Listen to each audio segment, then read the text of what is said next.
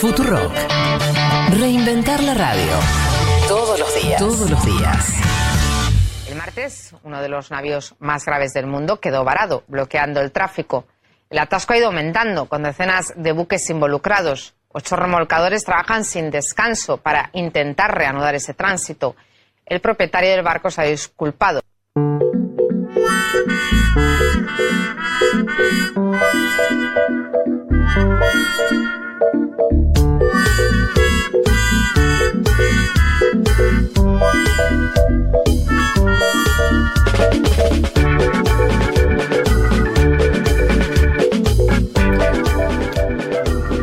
Bueno, se disculpó. Eh, arranquemos, arranquemos por, el- por lo mejor. Se, se disculpó el, el que estaba manejando el barquito. ¿Qué puede pasar? Claro, sí, la que le espera ahora. O sea, como si disculparse significara que no le viene. Y- Imagínate, la está pasando muy mal ese señor. Pensá que tiene, es el responsable de la parálisis del 12-13% del comercio mundial.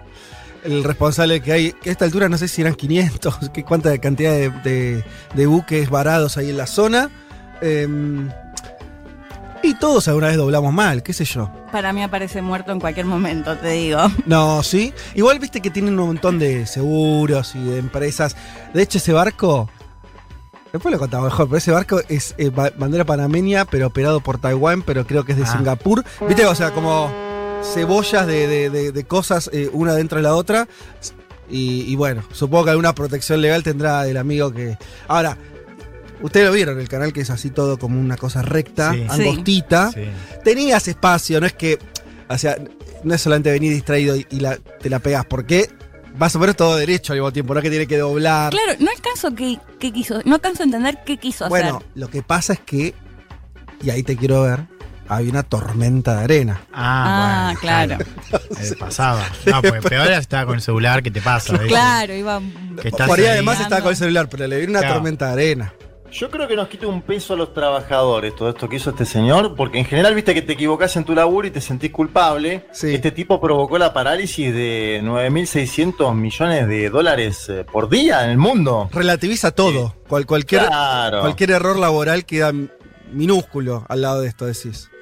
Hay que tomárselo más con calma, muchachos. Sí, por ahí comparable al, eh, a- a- aquel, al compañero en Chernobyl que, que no, Bueno, claro, no frenó sí, la- ese- ese el botón, ese tipo de cosas. Ahora, nos dio de comer con memes toda la semana.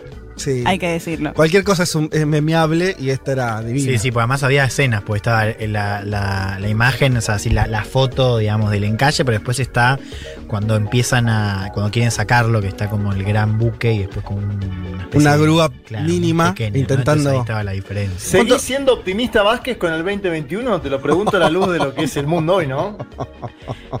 ¿Seguís ¿Sabes siendo qué? optimista? ¿Sabes qué? Sí, Bueno, yo Bien. sigo viendo la primavera, la nuestra, la que falta, la, la que empieza en septiembre, de como una septiembre, especie de lugar, de, de playa al que, a, a- a la que vamos a llegar. Eh, mira, las esperanzas son lo último que se abandona, Juanma. bueno, Pero comparto que el inicio de este año no vendría siendo. eh, eh, no vendría ayudando a la tesis de que este año las cosas van a estar mucho mejor. Pero ¿sabes No, porque bri- brindamos Sí. pensando que el Sí. 2021 era mejor y mira cómo nos contesta. Sí, un buquecito que se confunde y te paraliza gran parte del comercio. Déjame comentar algo más. Leía a Carolina Braco, que la hemos entrevistado alguna vez, la hemos consultado, que ella mm, maneja mucho el tema de mujeres en el Islam o mujeres en el mundo árabe, y contaba el humor egipcio en estos días. Primero había Ajá. circulado que era una capitana mujer, en referencia a esa idea muy machirula de que las mujeres no, No manejamos tan bien. Y bueno, y publicaba una serie de memes en esa, en, en ese sentido desde Egipto o desde el ¿En mundo serio? árabe. Publicaban como si fuera una mujer la que estaba manejando. Claro, como que había sido una capitana la que se había Ah, mandado increíble. esto. Bueno, después se conoció Sí. quién había sido, ¿no? Bien. Che, leí en Twitter aparte una Sí. cosa, que era una pregunta. Si, si esto no confirma que efectivamente las pirámides no las no la hicieron los egipcios, ¿no? Sí, también. Claro, totalmente. Eh, y no sé, no sabemos, qué sé yo. No sé. Por ahora, este, la última reflexión. La globalización es una cosa, uy, qué compleja. Uy, no sé qué. eh, eh, estamos todos automatizados, una economía digital. No estamos pudiendo superar una tormenta de arena que hace encallar a un barco y todo se cae. ¿Reflexión pesimista o optimista? Se lo dejo a ustedes. que estamos defendiendo el derecho a ser libre. Uma rígida política de controle da natalidade. I asked one of the top people in China. I'm going to live for Brexit. Dicen que yo soy el presidente pobre. Pobres son los que quieren más. The International Monetary Fund is also. 信心和决心不会变。 Nuestra gran nación, que viva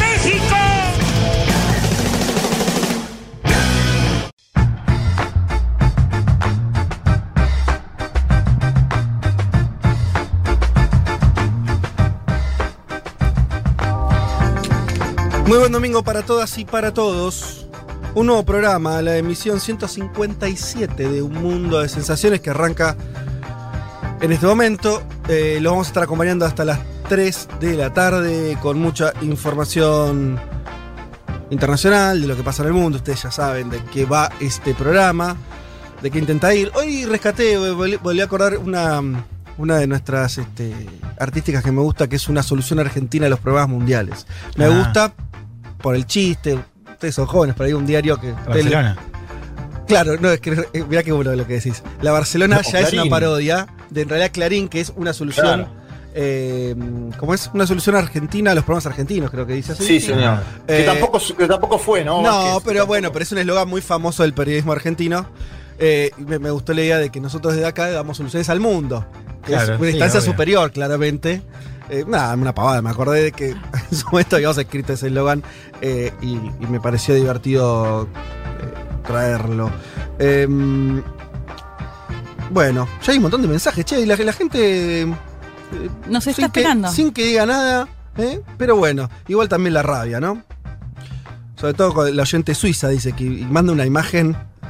Eh, ¿Vieron la- las aperturas de, de- de las panorámicas de, de Windows? Ese tipo de cosas. Bueno, una pradera así perfecta. Hice otro domingo combinando, caminando por la campiña, tomando mates y escuchando un mundo de sensaciones. Ay, qué un lindo. poco me alegra, un poco me da un poquito de bronca. Sí. Eh, sana envidia, No, no, no es sana. La no envidiamos. sana. Perfecto, che, pero mm, bueno, una alegría que ya estén ahí conectándose eh, y, y hablándonos, compartiendo.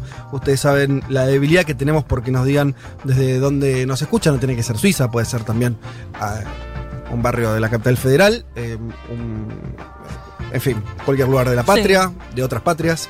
eh, serán bienvenides. Che, eh, bueno, tenemos mucho para hoy para hablar. Hay semanas que son más intensas y semanas que son un poco más tranqui, aunque siempre hay noticias, porque el mundo es grande. Pero me parece que esta vino movidita, ¿no? Movidita en, la región, movidita con la cuestión de las vacunas. eh, mucho para hablar. ¿Por dónde que arrancamos? A ver, este. mm, hacemos un poquito de, de vacunas, Elman, lo que nos vas a contar vos, que tiene que ver con. Una de las cosas. O sea. Yo no me esperaba. Uno, uno podía esperar lo siguiente Mm. Que al tercer mundo le costara mucho, o los países periféricos, costara mucho tener vacunas, que al primer mundo, los países centrales, sobre todo Estados Unidos e Inglaterra, que los producían, le cueste menos. Hasta ahí, previsible. Lo de Europa no me parece previsible. Y no el desastre que está pasando un poco, ¿no? La, la Totalmente, chocada. y, y tampoco para ellos, porque incluso cuando veíamos, antes de que arrancara la vacunación, no veíamos eh, la cuestión de la compra, ¿no? De cuántas dosis habían reservado las grandes potencias, uno miraba a la Unión Europea como bloque, ahora vamos a explicar también después por qué se hizo de esta manera, o sea, de manera colectiva. Uno veía que tenía un buen stock, más de 2 mil millones Sí. de dosis. Claro. Bueno, fracasaron algunas cosas, entre otras lo que es la entrega de las dosis, hubo demoras eh, muy importantes para que sea una idea. Hoy eh, la Unión Europea tiene vacunada su población, de, si hablamos de primera dosis, es eh, apenas supera el 11%. Si hablamos de dos dosis a la inmunización total, eh, poquito más del 5%. O sea, muy por detrás de lo que viene haciendo Reino Unido, Estados Unidos, digo, de No, más el de lo que está haciendo Argentina, te diría. también. Ahí claro, estamos. está- estamos Está- ahí. Eh, y para que se una idea, hoy, eh, digo, si uno miraba las, las predicciones, la Unión Europea quería tener o pretendía tener el 22% de la población inmunizada. Para Llegó- ahora, el doble. Sí, no, cuatro veces. Del 5 al 22. Ah, de, eh, full. Claro. eh, de- con las, Con dos, las dos dosis. Sí. Ah, mirá. Sí, sí, sí. Ah, bueno, es muy sí, retrasado, son sí. cientos eh, de millones de dosis que no llegaron. El caso más extremo, un poco la- lo que marca este enfrentamiento abierto de la Unión Europea, es con AstraZeneca, ¿no? Que prometió eh, cientos de millones y por ahora entregó un tercio de lo que dijo que iba a entregar. Vamos a hablar un Mm. poco de eso porque esta semana la Comisión Europea empezó a responder y avisó también que no sale una dosis más del bloque hasta que se cumplan los contratos. O sea, básicamente bloqueó la exportación de vacunas que se producen dentro del territorio de la Unión Europea, una decisión que lo pone también en pie de conflicto diplomático con Reino Unido, porque muchas de las dosis que usa Reino Unido son producidas en Europa. Bueno, ahora Europa dice, hasta que a mí no me cumplan los contratos, yo no mando una dosis más. Vamos a hablar un poco de eso y traigo también algunas claves para entender, por un lado, qué pasó, o sea, por qué la Unión Europea llegó a este Mm. escenario donde se habla, como decías vos, ¿no? de fracaso, de caos total y también por qué es importante, porque hay mucho en juego en esta, en esta maniobra, en toda esta saga, eh, que uno podría titular como la idea de vacunación, pero que me parece que es un poquito más amplio. Vamos a hablar un poco de eso hoy. Bueno, vamos a hablar de eso y, también de. A, mí me muestra cierto. Un capítulo más de algo que podríamos decir el fracaso del proyecto europeo, ¿no? Por lo menos un momento de mucho eh, retroceso en ese sentido. Bueno, hay muchas cosas ahí para hablar. Eh, también veremos que si eso también cómo nos toca a nosotros, porque sabemos que el tablero de vacunas, cualquier ficha que se mueve, Sí. Impacta, pues nosotros, por ahora, hasta que no tengamos una vacuna propia, etcétera, dependemos de todos esos juegos. O sea, con muy pocas cartas, ¿no? Eh, en fin. ¿A dónde nos vamos ahora? Bueno, tenemos que ir a la región. Tal vez la, la noticia más eh, de coyuntura, tal vez la que ustedes estuvieron, eh, queridos oyentes, siguiendo en las últimas horas, lo habrán visto, que tiene que ver con lo que ocurrió en la cumbre del Mercosur. Eh, diría, para, para ordenarlo, eh, corregime Juanma, hubo dos momentos. Por el lado, eh, la noticia de que Argentina se iba del grupo de Lima. Y sobre eso, que ya era una noticia que movía un poquito las cosas, aunque esperable, la segunda y más sorpresiva es eh, el enfrentamiento entre Alberto Fernández y la calle Pou en la reunión del Mercosur.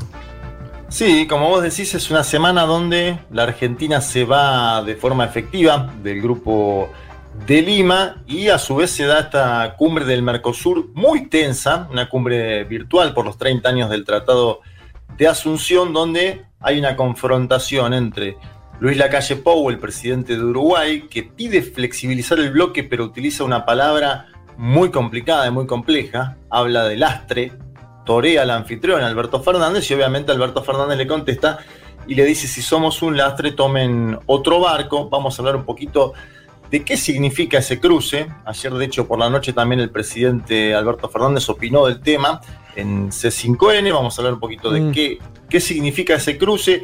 Porque Uruguay viene proponiendo hace tiempo flexibilizar el Mercosur. ¿Qué Eso es te iba a decir? Juanma, porque, perdón, solamente para reseñar esto, que es, y, y te lo voy a pedir que me lo, nos lo expliques. Hay una cuestión ¿no? medio coyuntural, te diría, de piel, de, de diferencia entre los presidentes de Argentina y Uruguay.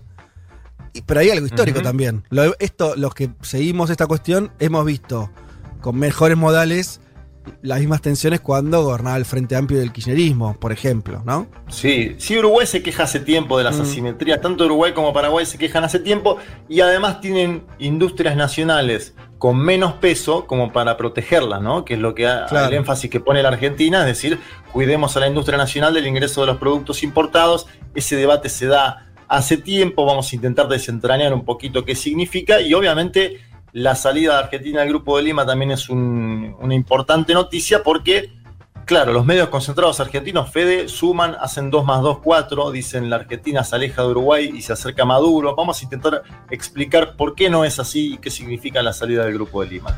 Bueno, muy bien. Leti, eh, me encanta el tema este. Como me suele pasar eh, muchas veces que traes temas sobre el que no sé nada. Y la. ¿Cómo decirlo? La manija que tengo. Porque nos expliques algo que si vos tiras solo el título, Sí. ya vamos a quedar todos medio electrizados. A ver, me cuesta ponerle un título, pero el disparador es que la creación del Ministerio de la Soledad en Japón para hablar de tres fenómenos que tienen que ver con Pará, pará, pará, no, no, no. La creación de un ministerio de la soledad. de la soledad. Sí. Eso existe, no es, no es, eh, no es un meme. No, no, no. Es real, lo anunciaron este año. Hay un ministro encargado de eso, una Eh, ministra. Sí, tiene que ver con, eh, o al menos se da en el contexto de un aumento de suicidios durante el 2020, o sea, durante Ajá. justamente las restricciones por la pandemia, en una población muy envejecida, igual no quiero adelantar demasiado, No. pero sobre todo nos vamos a focalizar en tres fenómenos que tienen que ver con los miles y las miles de japoneses y japonesas que mueren en soledad, donde nadie se entera, durante meses pueden No. estar los cadáveres dentro de sus casas. Por otro lado, vamos a hablar de también los miles de, sobre todo adolescentes, que deciden no salir al mundo exterior, que viven en sus casas, o sea, viven como todos en sus casas, pero no salen a la calle. Sí. Y por último, el quizás el más conocido, después les vamos a decir con el nombre en Japón, en japonés y todo, pero de las personas que mueren por exceso laboral, Mira vos. que también es otro gran fenómeno de Japón. Y por supuesto que no vamos a llegar a una conclusión de por qué se da, pero sí lo vamos a analizar con una especialista que me pareció muy interesante porque me dio un punto de vista muy distinto a todo lo que venía leyendo, sobre todo en artículos periodísticos. Así que me parece que puede estar Bien. bien interesante. Interesante. Eh, Japón es raro, ¿viste? O sea, cuando digo raro, difícil de asimilar eh, ciertas cuestiones. Me estoy acordando, creo que lo trajiste vos también, eh, eh, la cuestión del amor en Japón, algunas creo que lo tocábamos, o, no sé si fue Julita Rosa, pero ahora me, estoy dudando, alguna se habló acá, eh, que esta cuestión de cómo los tipos, las mujeres, se- se vinculan emocionalmente en Japón no tiene nada que ver con el resto del mundo, ¿viste? O sea, realmente hay cosas de la cultura japonesa que son re distintas. Eh, y bueno, esto me parece que es otra. Bueno, vamos a ver eh, o a intentar analizar, cada una después llegará a, su- a la conclusión que Mm. sea, ¿no? Pero su- suele asociar a una cuestión más histórica o muy particular de Claro. Japón y vamos a ver que en realidad lo que me plantea la especialista a la que consulté es que es mejor mirar el capitalismo de Japón o lo que está pasando o incluso el gobierno desde hace años, Sí. o sea, si bien cambió el primer ministro, Sí. la postura política también. O sea, no tanto de la historia antigua, no, de Claro, las raíces no- culturales de Japón, sino es algo que le- de la sociedad moderna. Exacto. Ah, bueno, ya estoy. Si estaba interesado y maneja esto, lo estoy más. Bueno, hasta ahí algunos de los temas. Le vamos a sumar eh, algunos más que vamos a estar comentándolo ahora brevemente, que tiene que ver con, eh, bueno, mm, algunas cosas que pasan en Estados Unidos, el gobierno de Biden. Gobierno que está más corrido a la izquierda, lo digo así a lo bestia, después cuento alguna cosa más, de lo que yo suponía. Y hasta creo que de lo que era la administración de Obama, te digo así si me apurás rápidamente. Vamos a ver qué pasa por ahí y también algún repaso sobre algunas cuestiones que tienen que ver con la pandemia, obviamente Brasil, situación crítica, pero no solamente Brasil, ¿no? Vos mirás de pronto, de pronto te levantaste en la Argentina, miraste para Brasil, caos epidemi- eh, epidemiológico, crisis sanitaria, mirás para Paraguay lo mismo, mirás para Chile lo mismo y mirás para Uruguay y lo mismo. Ojo. O sea, y yo creo que no- acá en Argentina no estamos tomando conciencia en lo más mínimo de la situación que están viviendo todos esos países que nos rodean, eh, más allá de la limitación de los vuelos y demás, creo que a nivel de más de conciencia, eh, no sé si estamos al no, tanto. de- caminas dos cuadras acá en Buenos Aires y ves que no. por eso, parece que estamos todos en Disney. Y lo que está pasando en esos países no es que está me- medio complicado. Se encendieron todas las alarmas y la situación está muy, muy complicada. Algo de eso estaremos contando. Pero todo esto que acabamos de decir va a ser eh, después de irnos a un lugar más alegre. Puede ser, la década del 60. Vamos a escuchar a una bandita que le fue bien, porque arrancó en esos años y siguió, siguió, siguió, siguió. eh, se separaron. Es un grupito que le fue bien a, los- a- a los chabones, eh, los Rolling Stones. Ah, mira. ¿sí? Un- el tema del año banda. 66, Out of Time. You don't know what's going on. You've been away for far too long.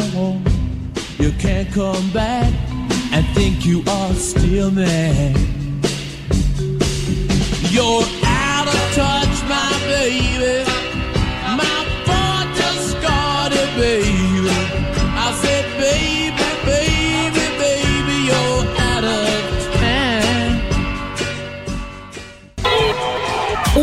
De sensaciones. Vázquez, Carg, Elman, Martínez. Ver las cosas desde un rincón del mundo te da otra perspectiva.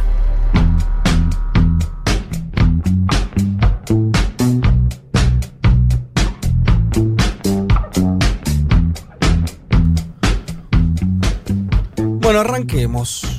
Eh, me gustaría que la realidad fue- fuera otra, pero es la que es. Y les decía, en la región estamos en el peor, clara, claramente en el peor momento de la pandemia. Eh, y acá a la pandemia no le está importando si estamos cansados. Che, wow, pero ya hace un año que... te- bueno, Nada. no sé. la- el peor momento es ahora. Después cada uno, o, o entre todos, evaluamos qué hacer con eso. Pero esa es la realidad concreta, dura. eh, Y los datos, bueno, lo, est- lo estuvimos charlando mucho. la- no- no, quería quedarme solamente en los números que son recontra impactantes. Mm. Brasil sigue batiendo récord de muerte por día. Tuvo, tuvo 3.000 y pico ayer, Sí, sí, que más es una 3.000. barbaridad Terrible. de muertos en un solo día. En un solo día, y además que se supone que los sábados es un día de subregistro. Claro. Pasa acá también. ¿Se acuerdan? Los fines de semana se registra un poquito menos. Bueno. eh, está, con- está descontrolado. Pero me interesa eso lo, por ahí. Lo estuvimos contando las, las últimas semanas acá. Se puede Mm. seguir más o menos fácil en, en los medios de comunicación. Eh, yo lo voy a graficar la situación que está Brasil de otra manera. Eh, una dirigente, era del PMDB, pero ahora es bolsonarista, Janaina Pascual, propuso, congresista, propuso eh, fijar un criterio, una norma, eh, para que los jóvenes tengan prioridad en el acceso de camas en vez de los viejos. Lo que está discutiendo Brasil, o sea, se entiende, ¿no? Sí. Está discutiendo que se haya un criterio de por edad. Lo que veíamos en Italia al comienzo, ¿te acordás, Fede? No, creo que no llegaron a tanto los italianos. que se elegía entre. Se elegían eh, los que tenían más chance de ser, de ser salvados. Claro, razón y de eso. acuerdo a la edad, o sea, como que si ya eran bastante Sí. mayores, bueno, Bueno. los dejaban. Eso duró unos, unos- un- unas semanitas en Italia, que fue el momento. A diferencia de lo que está pasando en Brasil, ahí sí me parece que el tiempo es importante. En ese momento hay un shock, ¿no? Nadie Mm. entendía nada. Nada. Quiero decir, fue terrible, pasó en Italia, en España. Pero recordemos, principio de la pandemia, no había, obviamente no había vacuna, no había tratamiento, no se sabía. Si ahora sabemos poco, en ese momento no se sabía nada. Colapsó el sistema sanitario de algunas regiones de Italia y sobre esa situación dramática, esto que vos decís. Eh, Brasil eh, Brasil que tiene un gobierno negacionista de la pandemia, o era negacionista de la pandemia, eh, sus referentes están pensando estas cosas.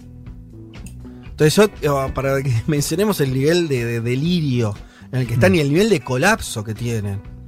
Eh, Sí, están- Fede, ahí te, agrego- te puedo agregar algo que hay un dato Sí. específico del crecimiento, diría exponencial ya de hospitalización de menores de 40 años en Brasil, una preocupación muy grave, muchas notas de la BBC, de diversos medios del mundo sobre este tema, porque también eso nos hace analizar, si miramos a Chile, donde también creció la hospitalización del segmento sub 40, de que esta nueva variante P1, que ya está diseminada en todo el, continente y sobre todo en el cono sur, pueda tener más eh, belicosidad sobre los jóvenes, que supuestamente es el segmento etario que no tiene que pasar la enfermedad con tantos sobresaltos, ¿no? Eso es lo que están trayendo la... Me parece que el crecimiento sostenido en Brasil de hospitalización del sub-40 en enero, febrero y marzo es parte de un debate que vamos a tener que empezar a dar en nuestros países y que esperemos que nos llegue a la Argentina, ¿no? Eh, totalmente, y también tiene que ver con, o sea, eh, lo que vos decís, hay una pregunta de si la, variante brasilera tiene eh, un extra y, una complicación mayor sobre poblaciones que, la variante clásica tenía menos. También la masividad. O sea, vos no estás. Es la primera vez que esto golpea un, país con una población.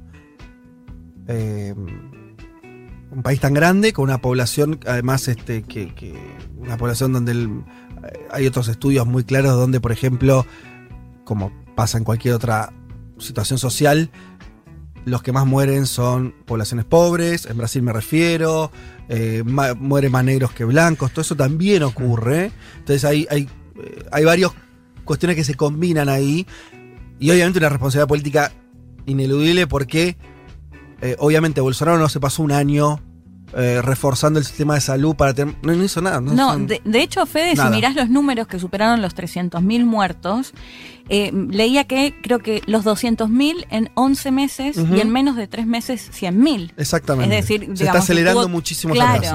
Bueno, y algunos pronostican que va a llegar a los 400 al medio millón. En Bueno, menos pues tiempo eso es lo otro, ¿no? La idea de que, de que no hay, de que no para. No para. Como que es una para, calle no. empinada que no. No pare- no Ahora, para. Si vos me decís en Argentina que tuvimos problemas en el sentido de que también nos crecieron mucho la, la- la- la- la cantidad de muertos, los infectados, eh, tuvimos la cuarentena famosa que después empezó a flexibilizar, eh, cierta discusión política muy, muy, muy de bajo vuelo entre oposición y oficialismo eh, Mm. respecto a, a- a- a cómo cuidarnos. En Brasil, eso o sea, somos Suiza al lado de Brasil, Claro. ¿no? O sea, un ejemplo Argentina de cómo está llevando la pandemia. Porque en Brasil tenés, insisto, todavía un presidente. Están hablando de la clorquina todavía. ¿Me Sí. entendés? Están hablando de magia, están hablando Claro. de. Hay una disputa, el presidente dice que no hay que cerrar nada, ¿no? Gobernadores Mm. diciendo otra cosa. O sea, el, el nivel de descontrol estatal es muy alto. Sí, sí, bueno, y ahí es la consecuencia directa de la narrativa de Bolsonaro. Claro, vos sí, es negacionista, pero digo, eh, estaba esa idea que, que comentamos, creo que lo, lo charlamos la semana pasada, ¿no? Esa cosa de, de cómo él le ganó al imponer su visión de la pandemia en algún Mm. sentido, ¿no? Una gran cantidad de brasileños que se lo tomaron como algo que, bueno, que era una gripecini al fin y al cabo. Claro. Claro, ya estamos en otro escenario, porque Eh. estas imágenes ya llegaron, o sea, eh, de hecho el discurso negacionista se eliminó de- de- del gobierno, no está, hay momentos donde la cantidad de muertos también imp- impide ya, se está discutiendo Sí, pero, pero me, me- pregunto si realmente Mm. hubo un cambio en, en cómo en la ven los gestión. Eh, No, no, no, no, Ah. no- en la gestión. En la gestión, digo, eh, sigue la, vos lo decías bien, o sea, Bolsonaro sigue con la idea y, Mm. y lo hace el mismo ministro de salud de no aplicar eh, cuarentena, en todo caso de reforzar lo que es mascarilla y vacunación, que está muy Sí, lento. los estados sí están aplicando. Los estados sí, los estados sí, pero digo a nivel, o sea, no hay una política a nivel nacional. No, no la hay, Eh, no, eh, no. A eso voy, que No. nunca hubo desde la pandemia. Pero yo me refería más a la cuestión individual de, de- de me pregunto cómo lo ven los brasileños al Claro. Porque sí leemos eh, columnas, eh, leemos Folia, leemos Estado de San Pablo, donde vemos cómo la élite empieza a reaccionar, Sí. cómo ciertos dirigentes quizás están más cerca de Bolsonaro se están distanciando con sabiendo ahora los números de la pandemia, lo cual es también un dato llamativo porque digo, ¿qué pensaban que iba a pasar? Sí. Agrego Ahora, dos datos, sí. agrego dos datos, pero mínimos. ¿eh? Digo, eh, Estados Unidos tiene un promedio de muertes de mil en los últimos siete días, ¿sí? Sí. Promedio 983. Y Brasil está encima de los 3.000. Digo, como para comprender también, si, si miramos, ¿no? Eh, es, Sí. es increíble lo que está pasando eh, y es muy fuerte. Y, y el otro dato es que los hospitales de campaña, esos famosos que estaban en el Morumbí, en los estadios, Sí, que estaban durante la primera ola, no están más en Brasil. Por eso la gente muere en, la- Ujú. en- en los pasillos de los hospitales. No, por eso es algo sí, sí.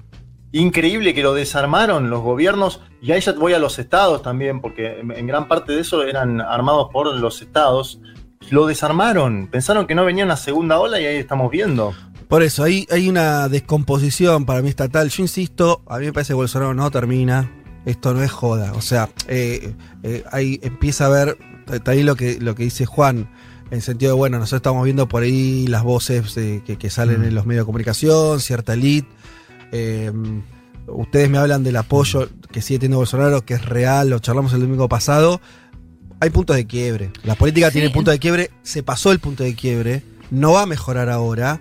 Bolsonaro está completamente aislado en términos internacionales, en términos nacionales empieza a estar también un tipo sin respaldo político. El centrado, que es las fuerzas en el Congreso que lo apoyaban, están viendo que el nombramiento que hicieron en salud no les gusta, que no están teniendo más injerencia en el gobierno que el que tenían. O sea, toda una serie de problemas, ni hablar de lo que pasó en las últimas semanas con la rehabilitación de Lula, etcétera. Pero más allá de eso, lo que se está viendo es algo que haya un cambio muy fuerte de timón y de pronto sea, no sé, Bolsonaro el campeón de la vacuna. Digo, todas esas cosas pueden pasar. Ahora, quiero decir, veremos qué ocurre. No tengo la bola de cristal. Ahora, Bolsonaro está en la cuerda floja. Me parece a mí, no hay, no hay, for- no hay otra forma de leerlo, por lo menos, eh, por lo menos ahora, en el corto plazo, por lo menos con este escenario.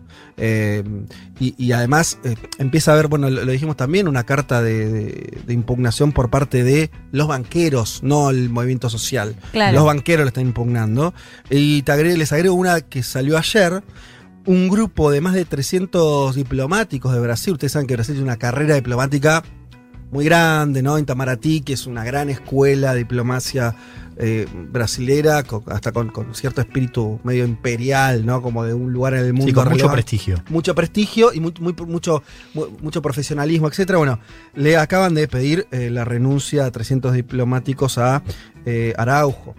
O sea, de vuelta también. ah, Sí. Tenés otro componente. si, che, este tipo ya no puede representar a Brasil porque estamos hablando de alguien. También está, creo que a la derecha de Bolsonaro, si eso es posible, no sé, Mm. qué configuración poner.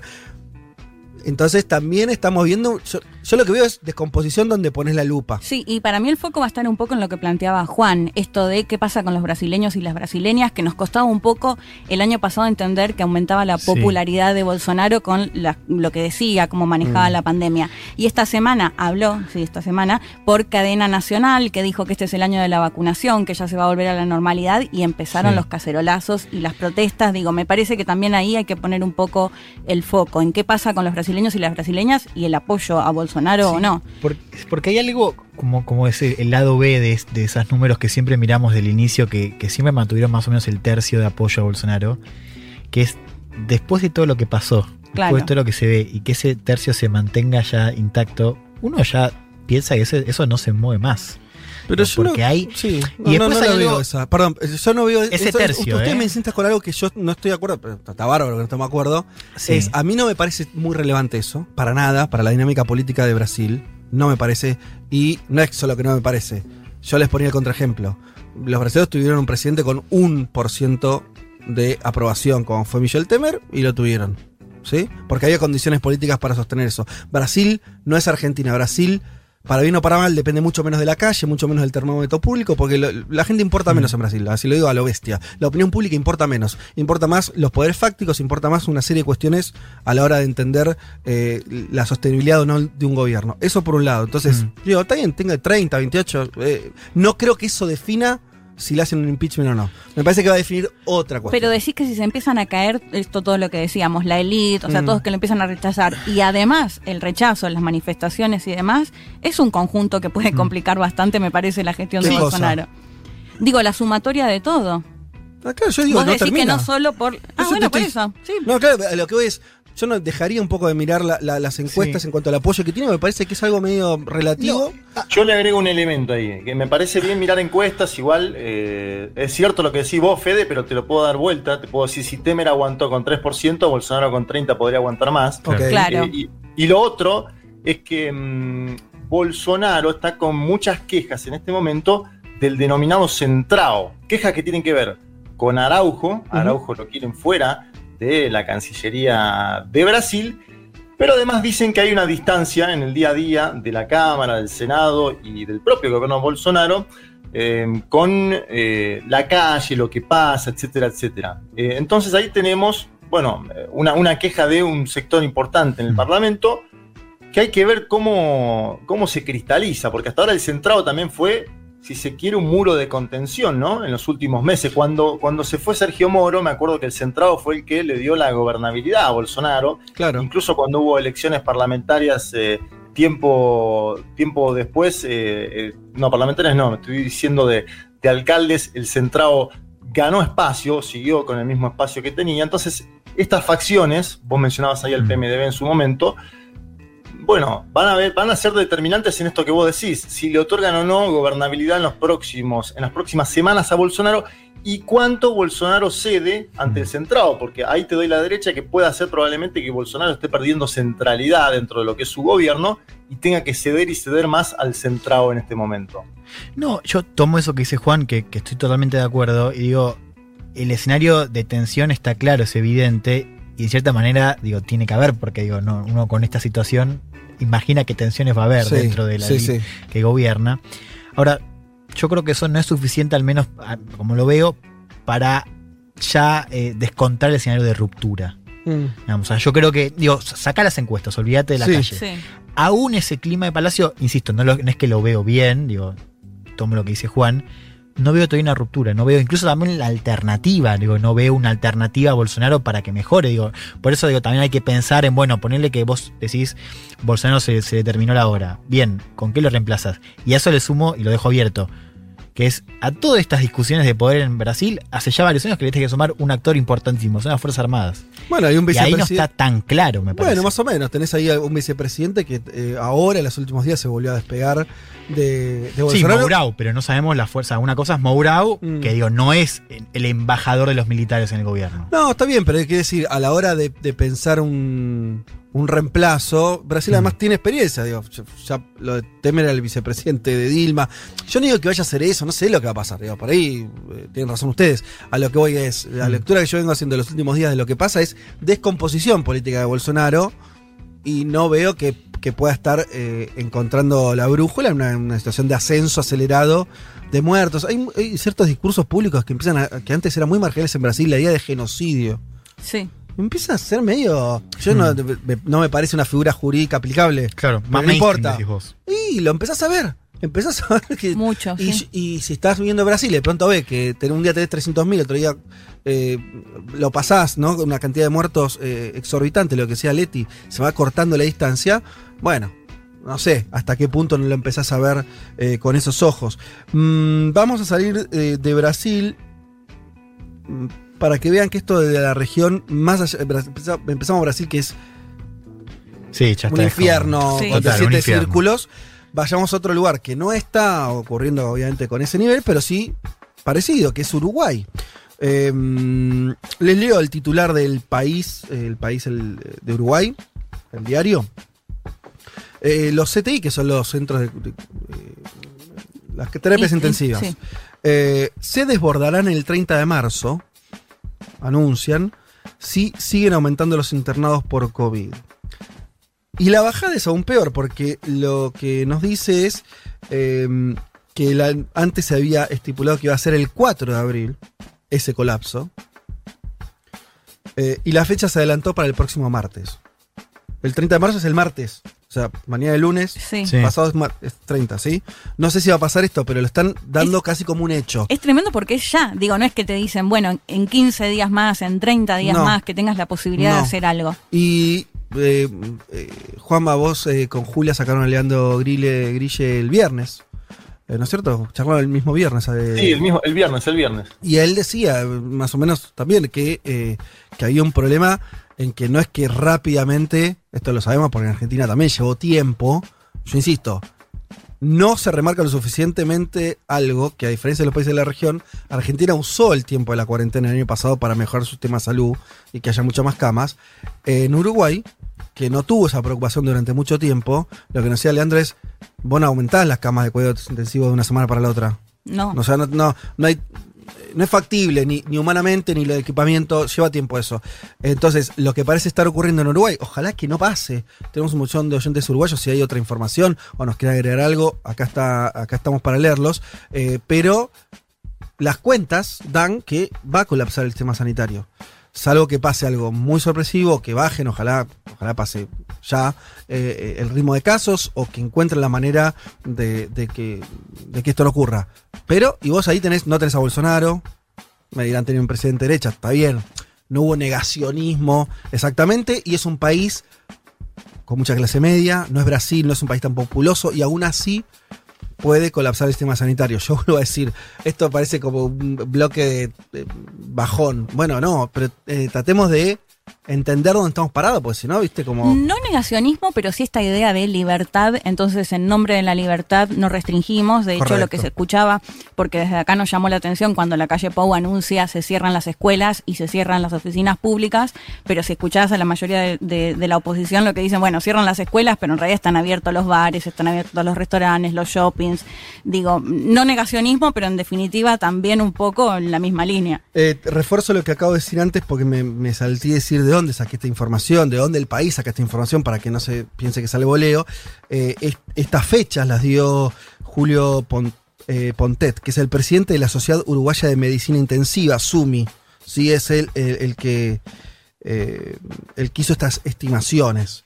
Sí, Eh, eh, te, te agrego algo, Fede. El SUMI con el- firmó con 35 organizaciones más, entre ellas el Sindicato Médico del Uruguay, que es Sí. el más importante, la Federación Médica del Interior, un comunicado en las últimas horas que dice que hay que tomar medidas para evitar la catástrofe sanitaria inminente, la catástrofe sanitaria inminente por el coronavirus, y además el dato que para mí es tremendo es que hay promedio más o menos 1.700 casos diarios en el Uruguay. Claro, que Eh, para Uruguay es un montón, que saltó muchísimo. Ellos estaban en, en, en 100, en al- algunas decenas de casos diarios y de pronto saltaron a una cifra. Sería algo así alta. como 21.000 contagios diarios en Argentina. Mm. Que obviamente no estábamos en esa cifra, el otro día hubo 13.000, pero tiene que Bueno, ver tampoco está que muy bien Argentina, en ese sentido viene subiendo los casos también Sí. acá. Seguro, pero O sea, 21.000, sí, un sí. promedio acá nunca hubo, y estamos hablando de 1.700 casos diarios promedio en un país que tiene 3 millones de habitantes. Claro, está buena la comparación que hace Juanma porque si no parecen pocos, ¿no? La cantidad, pero si uno lo hace de acuerdo a la población es altísimo. Te leo mensaje Fede. Dale. Dice Uruguayo, acá está saturado hasta los hisopados. Mm. Demoran como una semana en darte hora para un hisopado y dos o tres días más para darte el resultado, Mm. a menos que pagues. Si lo haces privado te dan hora para 20 minutos y a las 4 horas tenés el resultado. Tan capitalista que mata. Bueno, sí, eso también pasa, pasa un poco acá en, en ciertos momentos, ¿no? De, de que. O pasa todavía. Si tenés una prepaga, por ahí te accedes más rápido a ciertas cosas. No me refiero a la vacuna solamente, sino a lo que está Sí, sí. eh, diciendo ahí el, el oyente. Pero bueno, la saturación completa del sistema es, es otro nivel. O sea, esa desigualdad, que está buena señalar también. Ahora, si se satura completamente el sistema de salud en Uruguay, es otra la situación. Es, es- a ver, es- esto, yo insisto con algo, el gobierno argentino fue claro en eso. Me parece que no se valora ese aspecto, Hmm. porque ese aspecto para mí es clave y va a ser clave en las Es próximas semanas. clave, que sí. es, miren, no sabemos qué va a pasar, cuándo vamos a tener la vacuna, no sabemos qué hacer con esto. Ahora, lo único que sabemos que podemos hacer es reforzar el tema de salud.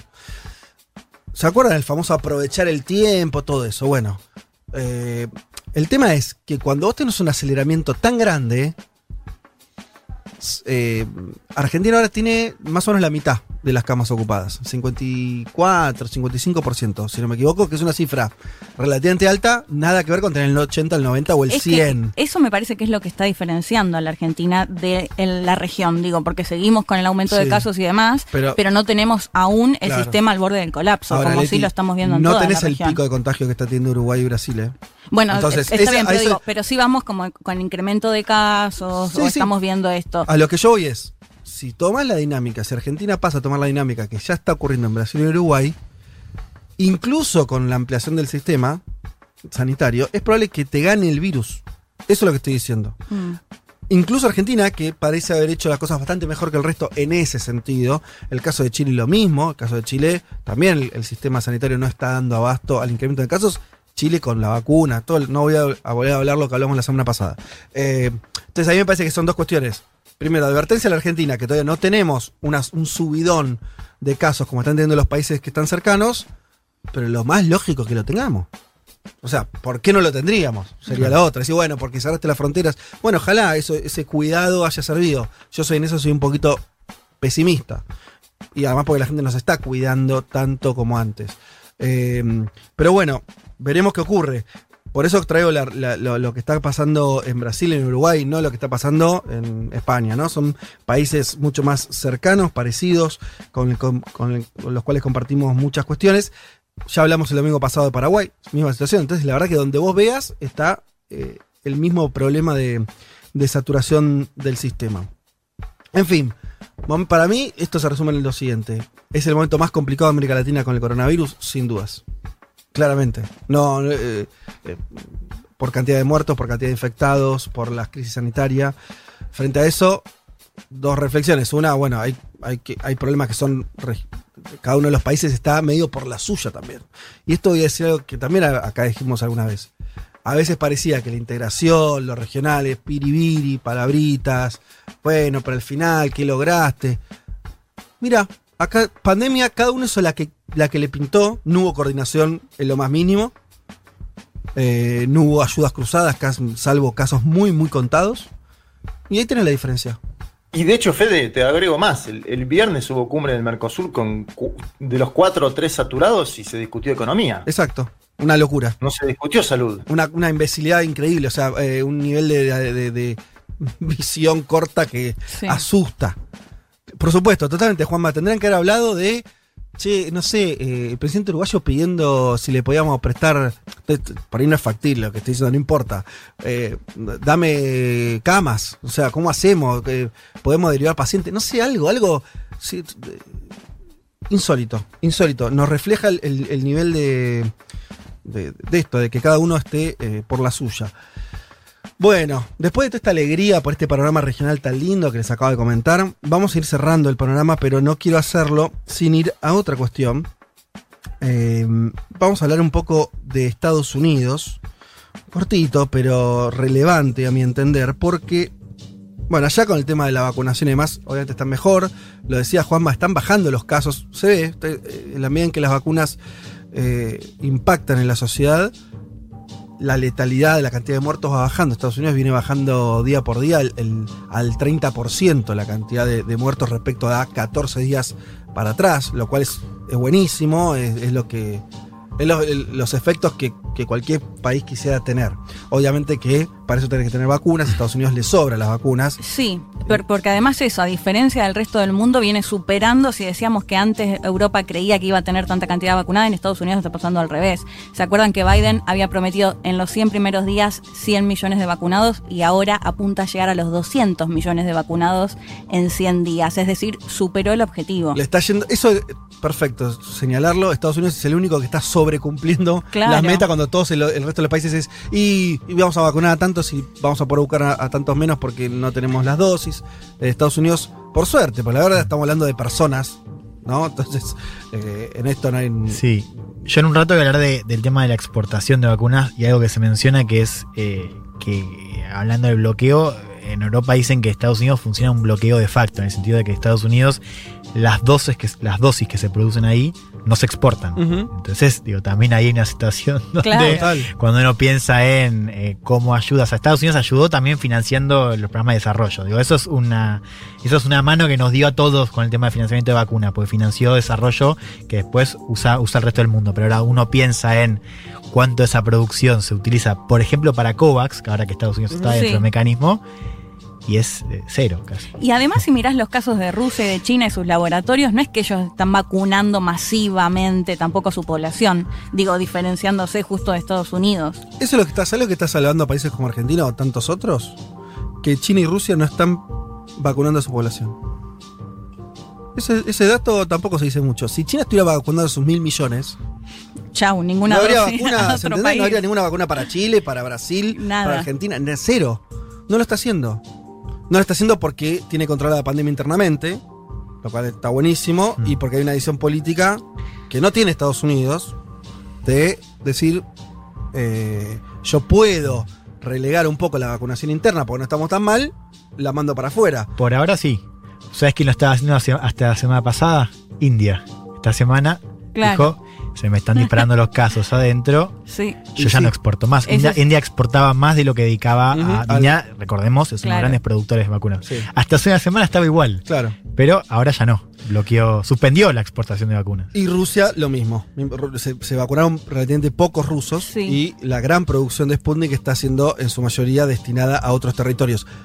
Si nosotros fuéramos inteligentes, no, inteligentes somos. Si se hicieron bien las cosas o se están haciendo bien las cosas en América Latina, algunos gobiernos, el argentino, el mexicano y el cubano, voy a agregar, Sí. los, tres, pa- los únicos tres países que tienen producción, algún intento de producción propia, Cuba integralmente, ahora cuento dos cosas, México y Argentina. Y Brasil, Brasil, de producción también Brasil. Claro, Brasil. Sí, vos- ¿sabes sabes lo que pasó ayer? Ellos anunciaron una vacuna propia y Mm. salió, salió este, un centro de investigación de Estados Unidos y dijo que era de ellos. Una, cosa ridícula. Pero bueno, Brasil también tiene proyectos eh, de, Ah, vos de- decís como enteramente propios. O sea, integralmente claro, propios. Entiendo. Yo hasta donde sé, vos tenés integralmente propios, la Argentina mexicana no, porque es tecnología AstraZeneca, pero es fabricación Claro. Lo sabemos. Claro, en Argentina, claro. la famosa vacuna que estamos esperando que envasen en México. Tenés el caso de las cubanas y eh, los, eh, los casos de, de la vacunación, de las vacunas brasileñas, donde hay cierta disputa ahí de, de cómo, por lo menos alguna de ellas, de quién son, pero sí, hay Pero desarrollo. así se local. produce, digo, así como, como Argentina y México producen desarrollo de AstraZeneca. Claro, el Claro, lo- desarrollo, a- a lo que yo digo- o sea, desarrollar una vacuna. La Ah. lo que- a lo que yo digo es, los, eh, la vacuna rusa, china o la india, Hmm. esas vacunas, ojalá nos sirvan de puente mientras tenemos las nuestras. Porque esto, lo que vos decís, va, va a ocurrir. Lo más lógico es que Rusia en el momento quiera vacunar a su población, Hmm. y son muchos los rusos, y los chinos no sé si harán eso porque es una otra escala, pero tal vez. O sea, quiere decir, siempre se te, se te puede complicar la ayuda externa en cuanto a las Claro. vacunas. Lógico. Sí, sí, sí. Eh, sí. Lo cual igual no deja de ser valioso que hayan dado una ayuda en este momento, ¿no? Cuando, lo dijimos el programa pasado, los aliados naturales de la región, eh, por la Bien, suya. gracias. Eh, les cuento una cosita, eh, les iba a hablar de Estados Unidos, volvemos a las vacunas. Eh, a mí me sorprende, me está sorprendiendo bastante, no sé cómo lo ven ustedes. En los papeles, el gobierno de Biden, gobierno de un hombre del sistema, ¿no? Joseph Biden no es Bernie Sanders, no es Ocasio Cortés, ¿no? Es un tipo que es senador de los años 70, un moderadísimo dentro de los moderados, etcétera, etcétera. No parecía que su jugada iba a ser eh, ciertas reformas eh, más, más jugadas en términos económicos. Hasta ahora la agenda de Biden, hasta ahora hay que verla, y, estoy hablando en- exclusivamente en términos internos de Estados Unidos, más allá de lo que hace afuera. Sí. Pero bueno, los gobiernos sobre todo gobiernan sus sociedades. Está teniendo una política muy decidida en dos frentes que para mí son clave. Uno es, está haciendo antitrampismo de manera frontal. Está haciendo trumpismo de manera frontal y en esto se reflejan unas cuestiones. Eh, en vez de elegir negociar con los republicanos, está eligiendo usar su mayoría, que la tiene justita en el Senado. A lo que voy es, más de una cosa de, bueno, sentémonos a charlar, a ver los puntos en común. No. Nosotros tenemos con los demócratas, nos alcanza a bater mayoría y llevar adelante nuestras leyes. Incluso estamos viendo de hacer reformas de procedimiento para que los bloqueos legislativos que podrían hacer los republicanos, que los hay, funcionen menos. O sea, medio a fondo en ese sentido. Y en la gestión económica, también. Eh, el New York Times publicó el día de ayer eh, en su encabezado hablando de eh, uno de los proyectos de estímulo eh, económico para los sectores más postergados y de cobro de impuestos. Dice, ahora bajo la administración de Biden está la oportunidad de marcar el comienzo del mayor aumento de impuestos federales desde 1942. 1942, recordemos, es el, el famoso contexto de el Roosevelt, más también corrido a la izquierda, entre comillas, ¿sí? O más reformista. Los momentos donde Estados Unidos pasó a cobrarle muchos impuestos a los ricos y que después eso se fue eh, perdiendo, sobre todo a partir de los 70, ni hablar de Reagan, ni hablar de Trump. Están viendo un giro grueso. Cuando si vos te tenés que irte a 1942, es que no estás hablando de volver a los años de Obama, a lo de Clinton, digo, a los anteriores demócratas. Está referenciándose en otro momento. Eh, se está pensando en aumento de impuestos a empresas y a los ricos, ¿sí? Básicamente, que son los grandes beneficiarios de la anterior reforma, la de, eh, la de, la de Trump, como forma de pagar eh, los gastos que está proponiendo también Biden en términos de eh, economías alternativas, de subsidios a, a- a los pobres. Recordemos que Estados Unidos es una ciudad con muchísima pobreza estructural también. Eh, y esto está marcando una agenda que incluso los sectores demócratas más a la izquierda que lo veían a Biden con cierto recelo, Y que era parte de su plataforma, porque recordemos que la plataforma de Bernie Sanders y de Elizabeth Warren era justamente un poco eso, ¿no? Plantear sobre todo más impuestos a los Sí. más ricos. Yo digo que prestemos atención a esto porque no se está viendo todavía tan claramente, me parece. Y eh, quizás eso es lo bueno. eso es lo bueno, que no se notaba. Que no se nota. Y claro, Silvan, claro, Silvan, digo, para pensar el contexto interno de Sí. la política de Estados Unidos, ¿no? Yo creo que igual va, choque va a haber, ¿no? Porque si. ¿Cómo dicen que pase desapercibido? Y digo, ahí también, o sea, esto de, de estar trabajando en las sombras, yo creo, pienso el contexto de hiperpolarización en Estados Unidos y de Mm. sobre todo cómo prenden Claro. discursos, ¿no? Digo, O, o por ahí pensándolo así, que lo haga Biden. O sea, a veces estas cosas, y esto pasa mucho en política, Sí. las cosas más, más jugadas las hacen los moderados cuando eligen un camino no moderado que cuando que el Bernie Sanders, ¿me entendés? Claro. Que el tipo que ya está. eh, a veces le resulta, eh, la oportunidad política, para decirlo así, aparece cuando un moderado dice, no, ¿sabes qué? Esto así no va. Entonces vamos a ir a fondo porque es la única que tengo. Que parece ser, empezó recién el gobierno Biden, veremos, parece ser lo que está ocurriendo. Entonces, interesante. Yo no lo También tenía. te agrego, Fede, Sí. que obviamente tenemos que poner el contexto de la pandemia, ¿no? Y la caída económica del año pasado. ¿Se acuerdan Mm. que cada semana informábamos de millones de nuevos desempleados en los Estados Unidos, esa famosa tapa de los diarios? Me parece que también influye el contexto, pero efectivamente es mu- mucho más progresista porque en un punto, si querés, estas, estas ayudas eh, a, a familias con menores de edad, que es lo que básicamente se está eh, discutiendo, y hasta es una especie de debate sobre el ingreso universal básico en los Estados Unidos, ¿no? Me parece que eh, hay que, hay que poner una, una- una Sí. atención a esto que está pasando estos días. Totalmente. Y además cuando se... eh, y con esto cerramos, pero... En Estados Unidos es también donde se va a jugar si la pandemia, como bien decís, te diría la crisis del 2008, que ¿no? como que pasó y las cosas parecían volver al lugar anterior y demás. Ahí es donde se va a ver si el capitalismo dominante, que sigue siendo el norteamericano, pasa a una fase nueva o no. Porque eso, por eso es interesante, no tanto porque que Biden no- nos guste más o menos, no tiene Mm. ninguna relevancia. Pero si ese país, que es el país hegemónico todavía hoy, el, el que lidera eh, la, la economía mundial, toma otro rumbo, bueno, eso va a tener un impacto, claramente. Eh, y nosotros venimos de 30, 40 años de neoliberalismo, porque en Estados Unidos también, con mal o menos, se llame Clinton o se llame Reagan, estaba Sí. en eso funcionando. Ahora, cuando vos ves que los tipos van a infraestructura, educación, eh, mm, subsidios a, a los que menos tienen, impuestos a los ricos, bueno, eso hay que mirarlo.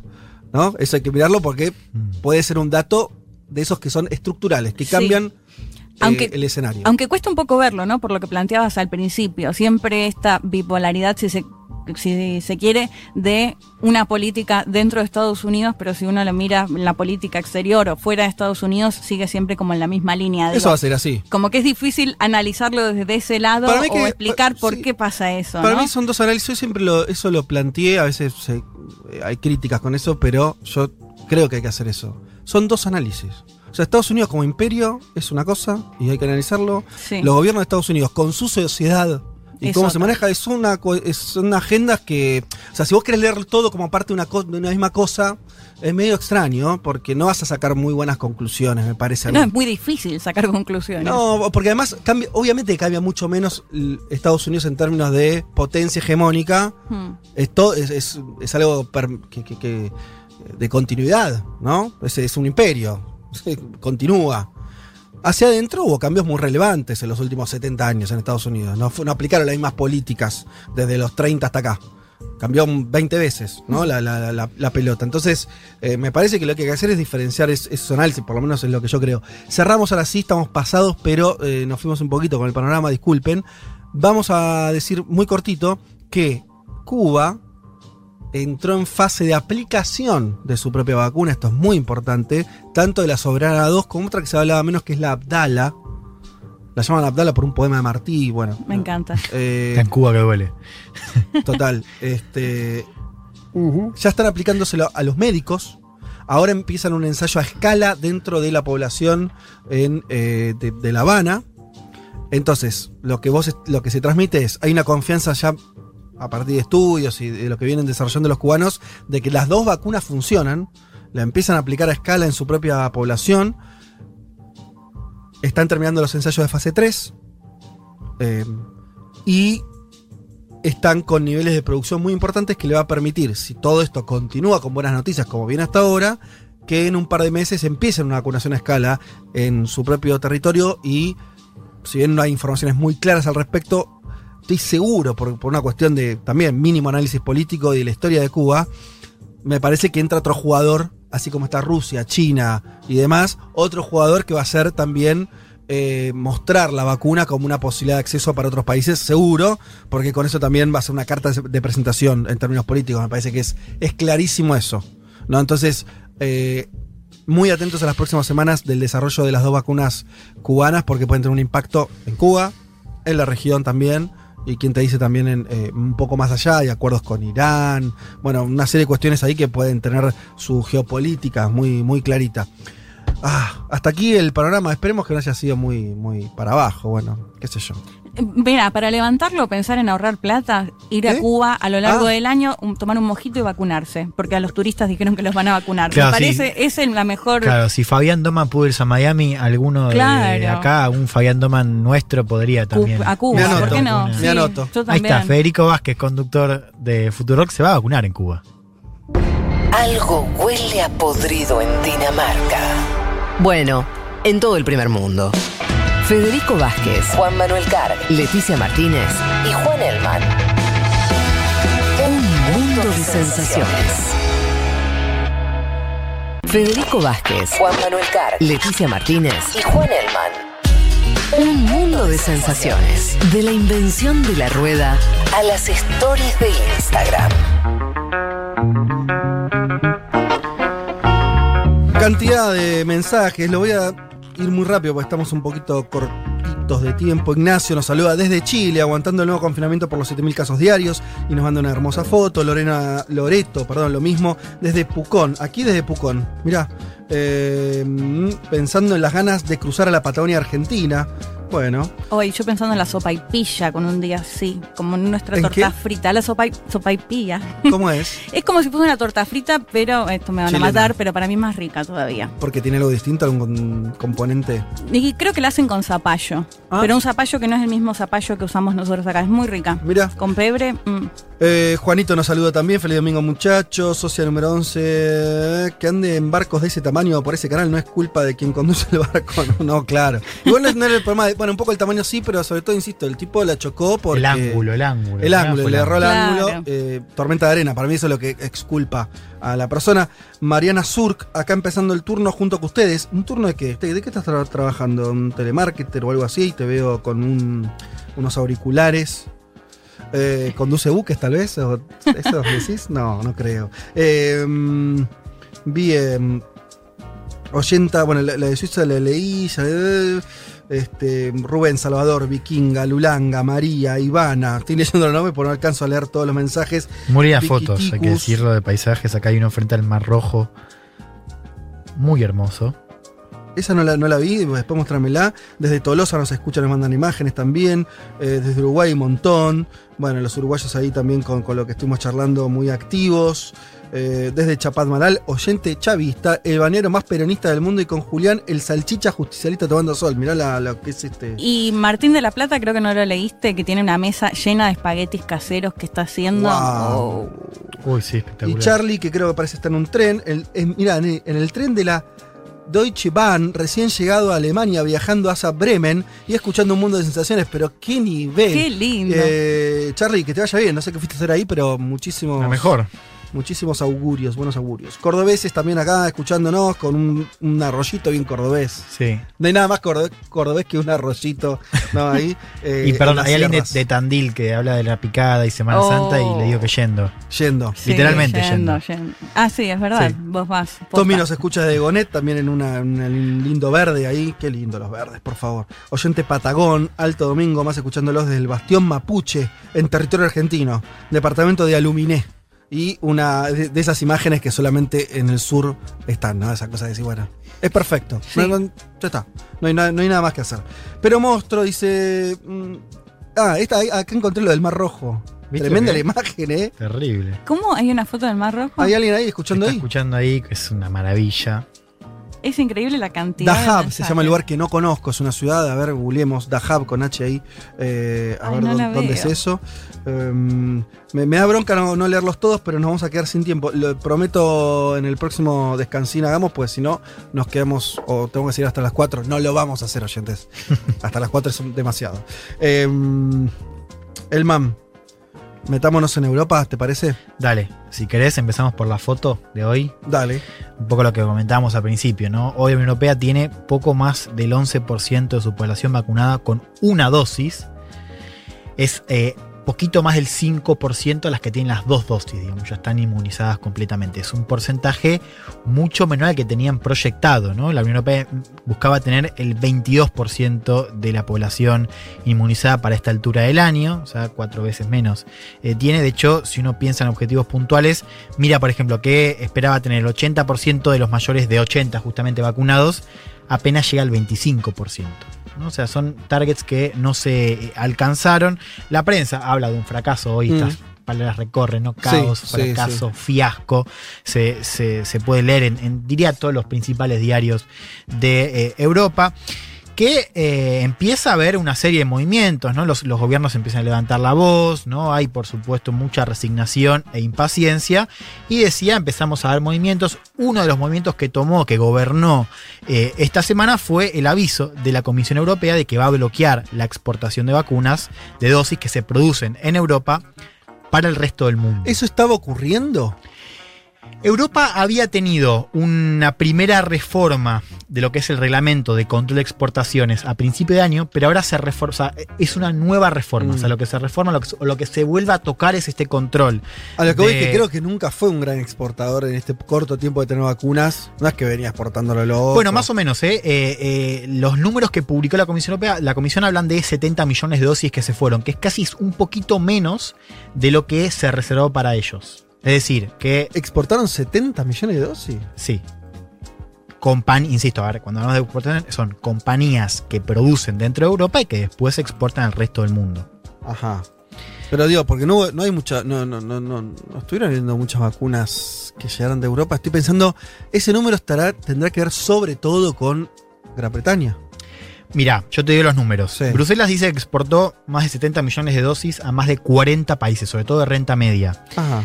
Bueno. De esas dosis, 21 millones de dosis fueron a Reino Unido. Ah, ok. Y acá el Ahí dato, está. ¿no? Y lo que anticipa lo que habíamos hablado, ¿no? Cómo vendemos su poder a la columna, que es también este pie de conflicto diplomático Sí. con Reino Unido. Sí, sí, sí. Vos sabés que eh, dos tercios de las dosis que utilizó Reino Unido se produjeron en, Eu- en Europa. claro. O sea, son ¿No? de AstraZeneca, de su, de su.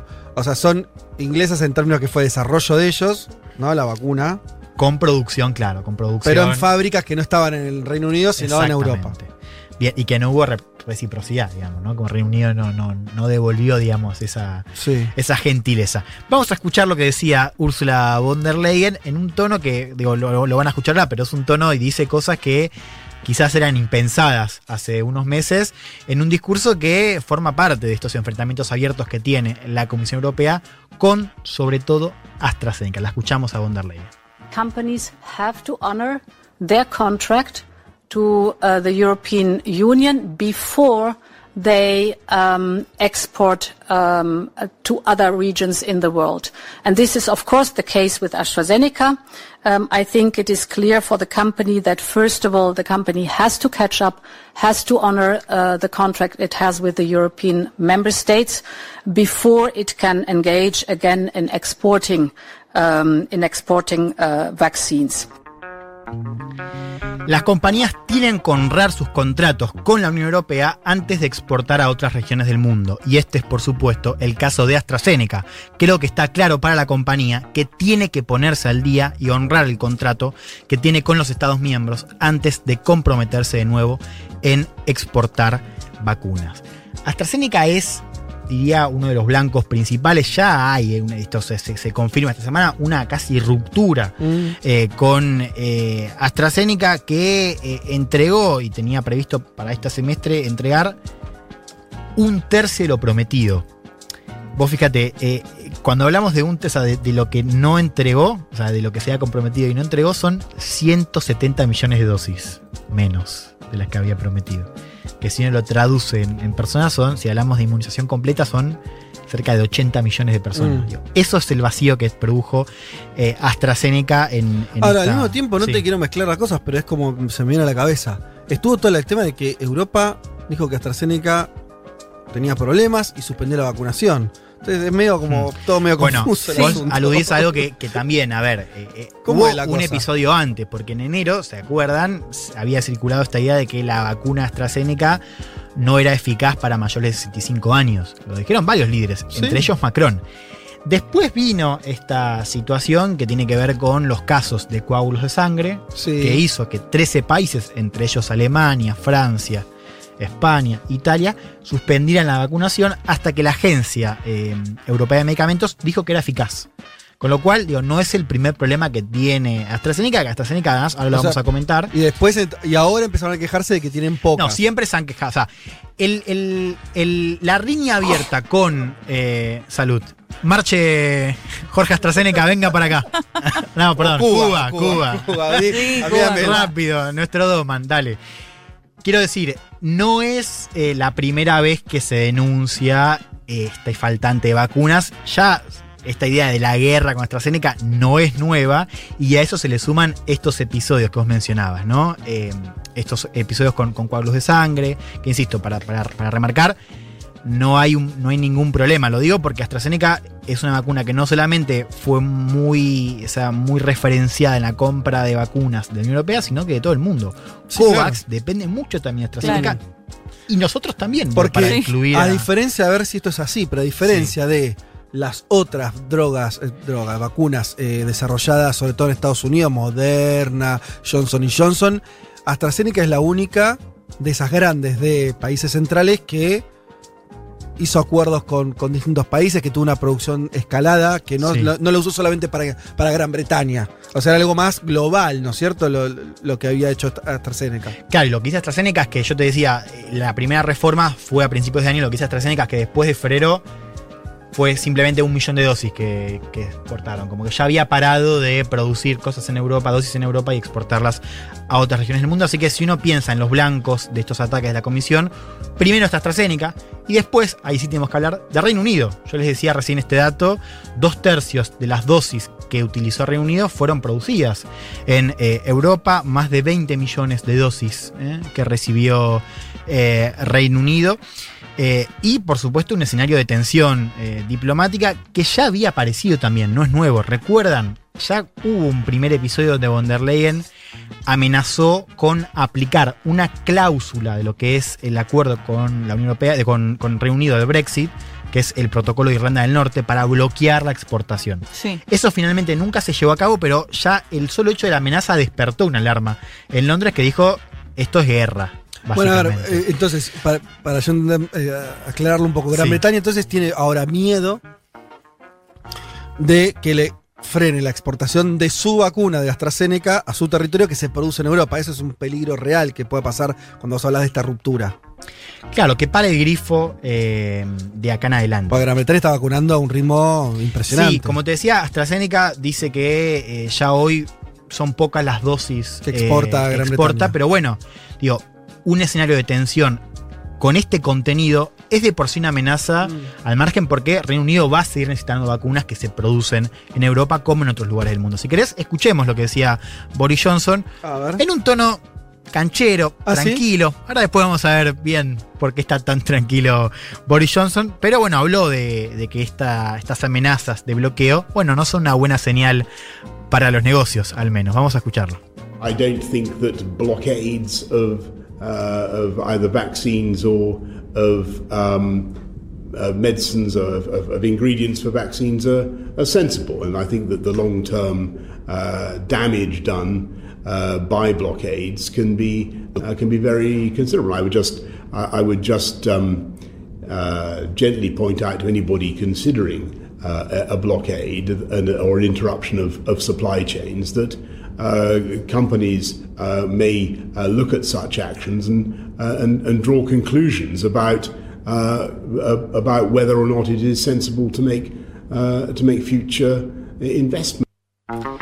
No creo que los bloqueos de vacunas o ingredientes para la vacuna sea sensato, dice Johnson, y creo que el daño a largo plazo puede ser considerable. Simplemente voy a señalar gentilmente a cualquiera que esté considerando un bloqueo o una interrupción de la cadena de suministro que las compañías pueden ver estas acciones y sacar conclusiones sobre si es sensato o no hacer futuras inversiones en esos países. Ah, ¿no? con elegancia. Esto- como sí, que, con elegancia. Dos cosas me quedan Sí. de lo que dijo Johnson. Primero, él habla de cadena de suministro, porque acá yo te decía esto de cualquier escenario de tensión con este contenido es problemático, porque claro, Reino Unido quizás no produce las mismas dosis que produce Europa, pero sí, por ejemplo, produce componentes que en Europa se utilizan para la elaboración de dosis.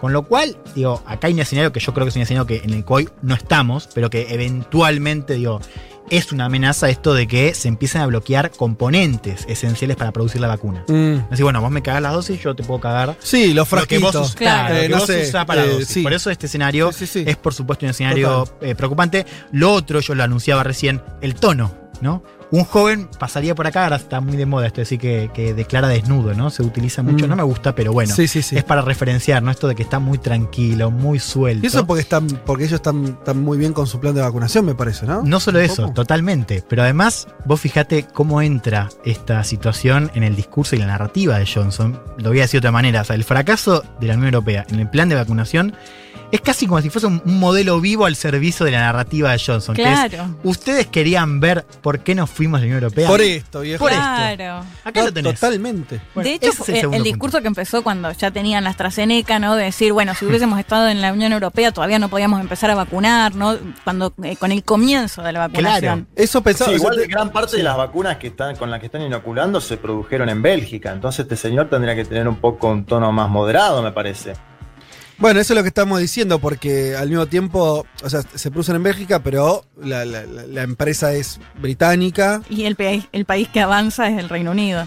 Qué sé yo, ahí hay algo. en sí. vacunación, digo. Yo me imagino que, que esto, entre el buen plan de vacunación que están teniendo, la efectividad que están teniendo, yo no sé cómo estará. ¿Se acuerdan que daba, en las encuestas daba que la, la mayoría de los jóvenes, por ejemplo, británicos, estaban en contra de que se vaya de la Unión Europea? Hay que ver esos números y.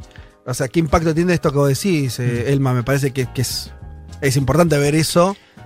Pero es un buen caso, digo, es un buen caso para la narrativa de Johnson de decir, bueno, eh, por estas cosas nos fuimos también. Claro. Y digo, acá tenés un, un ejemplo que sí que es de éxito, digo, después hay asteriscos para mencionar, pero digo, si uno mira progreso de vacunación, es una historia de éxito, al menos para el gobierno de Reino Unido. Ahora, eh, la impresión que tengo yo, decime si estás así o no, es que Inglaterra, Gran Bretaña, con todas sus, sus cuestiones, y Johnson, que tampoco fue y vino, primero fue de los que habló de la gripeciña, ¿no? Hasta que quedó internado. Pero en bueno, terapia. más allá de eso, acomodó, Sí. acomodó, sí, sí, sí. eh, claramente. Eh, se entiende, hay, o sea, ves una lógica ahí. Eh, su sistema público de salud, todo te- desarrolló la vacuna, qué sé yo, en fin. Ahora, ahora se hace el malo con la Unión Europea, lo cual es lógico dentro de que ellos se fueron. Todo, todo eso lo entiendo. Lo que no entiendo es Europa. No entiendo, Bueno, no entiendo lo que está haciendo. Perfecto. No entiendo por qué se pelea con AstraZeneca, después co- eh, tampoco quiere la Sputnik. ¿Qué le qué- qué- ¿Dónde están vamos, esos nos metemos en eso si Dale. querés. Nos vamos a ver, vamos a entender por qué fracasó y, también cómo era este plan. Primera cuestión muy importante para entender también las consecuencias, que es que la Unión Europea negocia como bloque.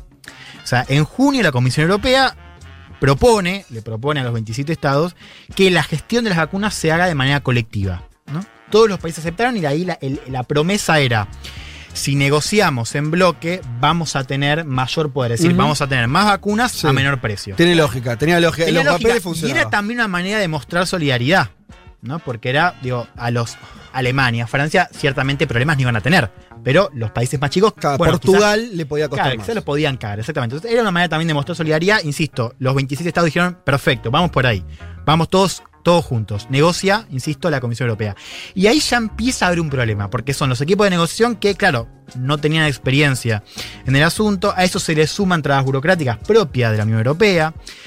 Las negociaciones con las farmacéuticas fueron muchísimo más lentas que en, en otros países como Israel y Reino Unido, que negociaron a otro ritmo también con menos exigencias. ¿no? En el caso de Israel, abriendo. Eso, por ejemplo, la Unión Europea no lo podía hacer.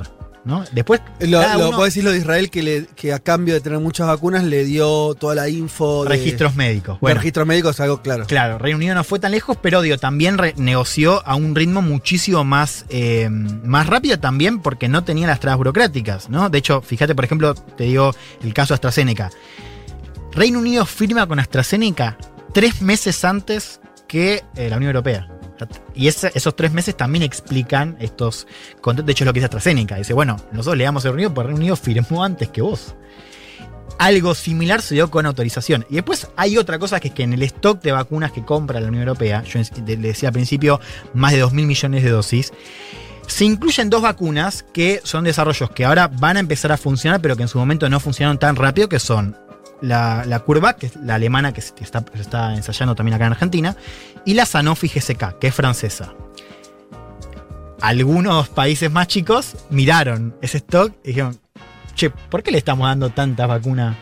a- o sea, ¿por qué estamos poniendo plata acá si, si estos desarrollos, bueno, van a, van a funcionar, pero no tan rápido como AstraZeneca? Bueno, algún malintencionado dijo, porque Francia y Alemania hicieron lobby Claro. para que sus vacunas entren en el stock de la Unión Europea. Entonces, ahí también hay un juego que ahora que empieza a verse los problemas, muchos, che, apostamos a vacunas que no están funcionando tan rápido, que son de Alemania claro, y de Francia. Eso te iba a decir, porque los dos hegemones de la Unión Europea. no tiene una vacuna, no hay una vacuna europea fuerte. No la no, o sea, son eh, de females. Dentro de la Unión, bueno, claro, está- est- estas dos, digo, Pero estas dos ni se, o sea, no, no están. No Ahora, están, ¿no? pero- ahora vamos a ver cómo van a empezar a eh, producirse y ya Sí. van a ser aceptadas. Pero por ahora no. Digo, si uno lo compara con AstraZeneca y otras tipo Pfizer y demás, su desarrollo y su utilización fue, bueno, eh, eh, posterior o va a ser posterior cuando se empiecen a usar. Segundo, BioNTech segunda es clave. alemana, ¿eh? La- ¿Cómo? La, de Pfizer, Pfizer es BioNTech, que es alemana. Claro. De hecho, se, se está, se está diciendo que se va a producir una nueva planta que es en Marburg, en Alemania, Hmm. como para sacar este cuello de botella. Para verano, claro, la Comisión Europea dice que para verano la cosa va a mejorar. O sea, Mm. para dentro de junio, julio, Pfizer BioNTech va a, a meter eh, eh, más vacunas. Claro, es, es un acuerdo. digo, De hecho, fíjate. Juan, ahí estoy Sí. mirando el, el mapa de evolución de vacunación en España. Y es impresionante cómo se queda Oxford AstraZeneca baja, se queda Moderna baja y Pfizer BioNTech sube, pero de forma pronunciada. Mm. Ese es un problema también para países más chicos, porque claro, la comisión compra, pero después cada país decide a cuál le da prioridad. Y los países como España, como Portugal, en su compra priorizaron vacunas como la de AstraZeneca, que son más baratas. Sí. Por eso son los países que además hoy están denunciando que son los más afectados por esa falta de vacunas. Segunda clave, y lo voy pasando un poco más rápido, es lo que comentamos de la demora en las entregas. Digo, primero fue esta cuestión de negociar en bloque con los problemas burocráticos, con negociaciones mucho más lentas, con la puesta a vacunas que no funcionaron tanto. Después viene esta demora en las entregas, ¿no? Problemas de producción, problemas de, de demoras. El caso más sintomático, ya lo dijimos, es el de AstraZeneca. Después tienen algunos problemas de distribución y de, y de confianza que también sorprenden, porque digo, uno miraba, por ejemplo, fotos de vacunatorios vacíos donde fallaban las campañas, que acá sí ya tenían que ver con los gobiernos Sí. nacionales, donde se comunicó mal o, o hubo también problemas, y esto es un tema para ver, la cuestión del escepticismo. Vos mencionabas estos episodios con Es muy fuerte eso en Europa. Hubo una encuesta Sí. hace una semana en Francia. Solo el 20% de los franceses confía en AstraZeneca como una vacuna segura. Wow. Claro, después de todo Claro. el enrollo, después de, los, de Macron diciendo que no funciona para mayores de 65, después de Macron diciendo que va- la va a pausar con los cásulos de coágulo de sangre. Bueno, claro, después la ciudadanía mira eso y no quiere vacunarse con AstraZeneca. De hecho, Bueno, le diría que es peor a la mala prensa de la Sputnik acá, porque habían empezado a vacunar y dicen que tiene un vínculo Total, con algunos hay- casos de hay un- coagulación. Hay un, hay un, un paralelismo para ver. Bien, voy, voy cerrando. ¿Qué, qué, qué estamos viendo ahora, digamos, lo, lo que, lo que está apareciendo en estas últimas semanas? Bueno, impaciencia. ¿no? Los gobiernos empiezan a impresentarse, eh, también por una situación que hay que comentar, al menos por arriba, que es que en Europa está llegando la segunda ola. La- perdón, la tercera La ola. tercera, la la tercera tercera. ola, claro, porque Europa es tercera ola. Sí, sí, tercera ola. Vuelven los confinamientos, pero la recepción de la ciudadanía ya no es la misma. Fíjate lo que le pasó esta semana a Alemania. Yo creo que también el caso más singular. Digo, Alemania, donde la gestión local de Merkel había sido muy premiada por las medidas. Bueno, Merkel tuvo que pedir perdón y volver atrás eh, después de anunciar un confinamiento total durante eh, la Semana Santa. O sea, al otro día, Merkel, después de anunciar, después de que se hayan desatado algunas pequeñas eh, protestas y, y, bueno, un discurso que, que- que- que evidentemente se recibió de, de muy mala manera, Merkel tuvo que salir a pedir perdón. Una de las pocas veces Merkel en toda su historia durante esos 15 años salió a decir, me equivoqué, mala mía, volvemos atrás. Bueno, O sea, esta volvemos semana- atrás, es, no hicieron el confinamiento de Semana Santa. Claro, ¿querés escucharla, Merkel? Sí, claro. Habló Siempre. Merkel esta semana, está traducido, pero bueno, algo podemos escuchar Dale, de la dale, canciller, dale. la vamos a escuchar. Dale. Idee eines Ostershutdowns La idea de un confinamiento en Semana Santa fue propuesta con la mejor de las intenciones, porque necesitamos con urgencia remitir y revertir la tercera ola de la pandemia. Pese a ello, fue un error. Hay buenas razones para haberlo propuesto, pero su aplicación adecuada es imposible en tan poco tiempo. Un error debe reconocerse como tal y sobre todo debe corregirse lo antes posible. Soy muy consciente además de la incertidumbre añadida que ha provocado este anuncio. Lo lamento profundamente y pido perdón a todos los ciudadanos. Muy bien. Bueno, ahí la escuchamos eh, a la canciller alemana y me decía David que me cambié la voz. Claro, estuve grabando antes de llegar, pero... es más claro, lindo cuando lo haces eh, en vivo. Es que yo estoy con el Q un poco más atrasado que Juan. Juan Carr ya habla chino y ruso, sí. porque avanzó, Está- traduce al aire. A mí me falta un poco. Sí. Pero bueno, ya voy a llegar. Vos bancame, Juan, que ya, ya te voy a Tenés que ir al. CUI a hacer, eh, al CUI a hacer alemán. Bueno, lo que decíamos era que con la. Si esta, si esta tercera ola avanza, y esto va a suceder, va a avanzar, Mm. yo creo que la percepción sobre el fracaso se va a hacer cada vez más evidente. Sí. ¿no? Porque claramente ahí hay un choque de decir, bueno, los objetivos no se cumplieron y empiezan a haber más contagios, más muertes. Bueno, claro, también pasa algo. Decíamos que en ese paquete colectivo había un mensaje de solidaridad que ya no es tan evidente. De hecho, el jueves hubo una cumbre europea para, entre otras cosas, negociar y, y charlar esto de, de qué se hace con la vacunación. Eh, esto decía Juan de Pfizer es importante porque Pfizer eh, le otorga un- un- una especie de puchito de 10 millones de dosis ahora a la Unión Europea que tiene que discutir cómo las distribuye. Ajá. El criterio es, es un criterio de po- por población. Sí. Pero hay países como por ejemplo Austria que está diciendo, bueno, yo soy los más afectados para AstraZeneca, corresponde que, no- que nos la den a nosotros y a otros países de Europa del Este. Y el resto de- del bloque dice, no, pará, vamos a seguir distribuyendo como tenemos que distribuir. Entonces empiezan a haber roces en el seno de la Unión Europea. Bueno, finalmente como no hubo acuerdo en esta cumbre, lo cual es un mensaje importante, no, no se pusieron de acuerdo a ver Sí. qué se hacía con estas 10 millones de dosis, bueno, finalmente van a ser los embajadores de cada uno de los países quienes decidan esto. Y hay un efecto colateral, y esto también tenemos que seguirlo de cerca, que es también lógico. Como este stock de 2 mil millones de dosis, que no, no fue tal, digamos, no llegó, se demora, la, la vacunación avanza, empiezan a eh, aparecer en el horizonte vacunas como por ejemplo la Sputnik B. Ujú. ¿Cuál es, eh, de acuerdo, cómo fue un poco el reglamento de Europa? Es, nosotros compramos de manera colectiva, pero si un país quiere comprar dosis que no están incluidas dentro del stock por fuera, puede hacerlo. Ah, podían. Claro, Ok. Sputnik B no estaba dentro del stock. Del paquete de compra Claro, colectiva. de hecho, Hungría y Eslovaquia ya comenzaron a usarla. Sí. Merkel ya hace, hace varias semanas está diciendo, está Dijo mirando. que- claro, que, Como que podía, podía aceptarla. que podía ser una opción. ¿No? Así que hay que verlo también porque. Perdón, y al mismo Sí. tiempo, lo, lo contamos el domingo pasado, el, el encargado de las compras, no me acuerdo el nombre ahora, de las compras colectivas de la Unión Europea, dijo que no iban a comprar Sputnik. Bueno, ahí está la geopolítica, ¿no? Porque, eh, claro, digo, sería como un mensaje, según, insisto, la Comisión Europea, no sé si de debilidad, pero ciertamente hay una traba para, para comprar va- vacunas de, de Sputnik, pero claro, son cada vez más los países y actores que de Que por manera las suyas sí, sensata- dicen. No, dicen, bueno, ya que no, no estamos avanzando, ¿por qué no compramos Claro. Sputnik? Claro, hay un problema igual, al margen de la cuestión geopolítica, que es la producción. Eh, eh, quiero decir, para que Sputnik sea una opción en Europa, tiene que haber una mayor producción. Ya hay un principio de acuerdo con Italia para que Italia produzca Sputnik B en eh, Su territorio. en- claro, y en julio. Esto nosotros tenemos que seguirlo de cerca, porque Sputnik es casi. El, el problema que tiene Rusia es la producción. Sí, sí, la escala. No es la efectividad, es la escala. De repente, claro, puede ser un mensaje interesante para proyectar de, de Rusia y decir, bueno, yo, yo ahora, vos no querías Sputnik y ahora sí porque fallaste en tu plan de vacunación. Con lo cual, yo también seguiría de cerca desde Argentina qué pasa en Europa con Sputnik V. Sí, que- parece que- lo, hemos dicho acá, eh, creo que lo, lo hablé yo en Crónica Anunciada la semana. O sea, si Sputnik no entra en Europa, para nosotros es una buena noticia, Mm. en realidad. Claro, A priori. a priori, por eso. Porque vos seguís siendo un un- eh, el, el- el socio un- estratégico en el sentido de que, bueno, fuimos los primeros que aceptamos la vacuna. Si hay más disponibilidad de Sputnik para que vengan acá, bueno, tiene que ver con que no vayan a Europa. Y por eso es importante mencionar esto. O sea, cuanto mayor sea la percepción de fracaso, bueno, uno puede pensar que la oferta de Sputnik se hace más atractiva. Y eso, como decís vos, a nosotros nos influye.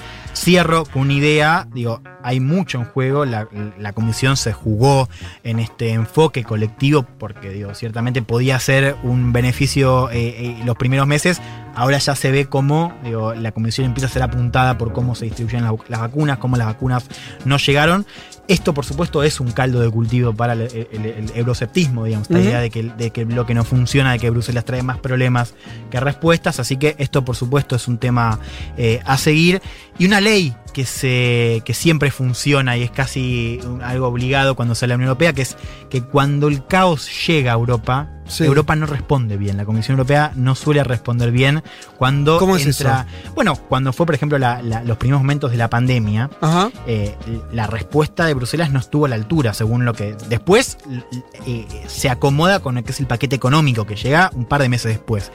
Pero al principio, cuando, cuando llegan las escenas en Italia, en España, la, la Comisión Europea se queda paralizada. Mm. Que digo, fue muy similar a, a momentos también de, de- de crisis dentro del bloque, digo, diferentes crisis donde la primera reacción no es buena, donde la comisión se queda eh, casi inmóvil. Después, en todo caso, puede recular, pero claro, la ventana se empieza a cerrar, estamos en, en las vísperas de una tercera ola. Y los indicios es que el caos, si no llegó, está llegando.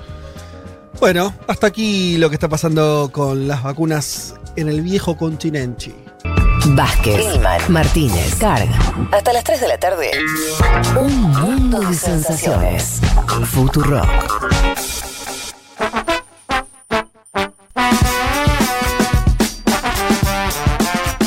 Che, muchos mensajes que siguen cayendo. eh, desde Costa Rica nos escucha Ari.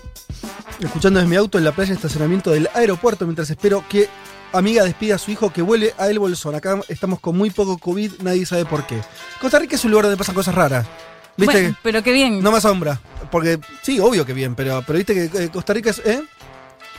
Pura vida. Pura vida. Costa Rica, eh, esos países con, con particularidades fuertes. Gran Así país. que qué bien que, que le- que la estén llevando livianito. Guacha nos escribe desde la República de los Niños. Saludo para todos. Nos qué dice lindo. Abril con su taza y una gatita, su taza de Futurock y una, una gatita. Muy linda la gatita. Budín. Budín es que se Ah, está no sa- desayunando no un budín o se si llama la gata. No, no sabemos si es gatita. O ¿Vos decís que sí? No, no sé, bueno. Tiene una M, creo que es. Creo que es eh, bueno, hay que ver cómo se autopercibe, pero. ¿El, el- el gatite? De gatite.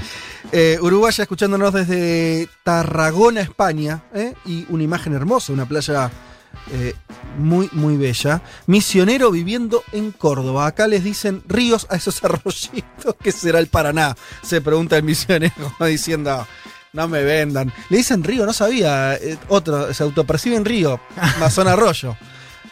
Lo siento, a veces la realidad se impone. Entonces, no, la, Mirá, las mirá autopercepciones biologicista que resultaste ser. La naturaleza se impone, se impone dijiste. La realidad se impone. Ah, ok. Sí, las realidades a veces se imponen. Si Yo lo siento por los autopercibidos de todo, a veces las realidades se imponen. Eh, ex- existen accidentes geográficos, algunos son ríos, otros son arroyos. Es arroyo, ok, ¿No? listo. O sea, qué sé yo. Eh, no es que esto sea aplicable a cualquier cosa. Hay bueno, No, no, eh, no. situaciones que uno se autopercibe está bárbaro, pero hay cosas que no. Es un arroyo. Estoy con el amigo misionero, quiero decir. Listo. Ay, me Eh, encanta ver las fotos, no puedo dejar de ver las fotos de los Muchísimas fotos. Hoy, hoy por un motivo la gente mandó muchísimas fotos, Está más de lo normal. Eh, Marce nos manda también. eh, Unas ¿qué nos- plantitas de la felicidad. Exactamente. Eh, ah, porque está con COVID ella.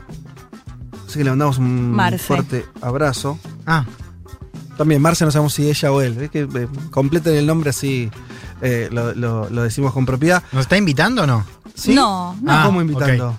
No, no, No, Marce, tiene digo. COVID además. No, está- Ah, está mejor aisla- que no nos invite. Aislamiento con COVID Mejor que- positivo. Mejor que no Mejor nos que- invite. Está bien, ¿Eh? retiro La lo acompañamos dicho. Sí, desde muy acá. sensato.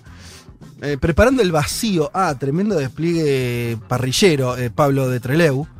Y chinchus. Uy, me mata. Sé que tengo un de- una debilidad con los Pero chinchulines. ¿cuántas personas? Oh, y no, y la Son- foto de sí. Bariloche, no sé si la vieron.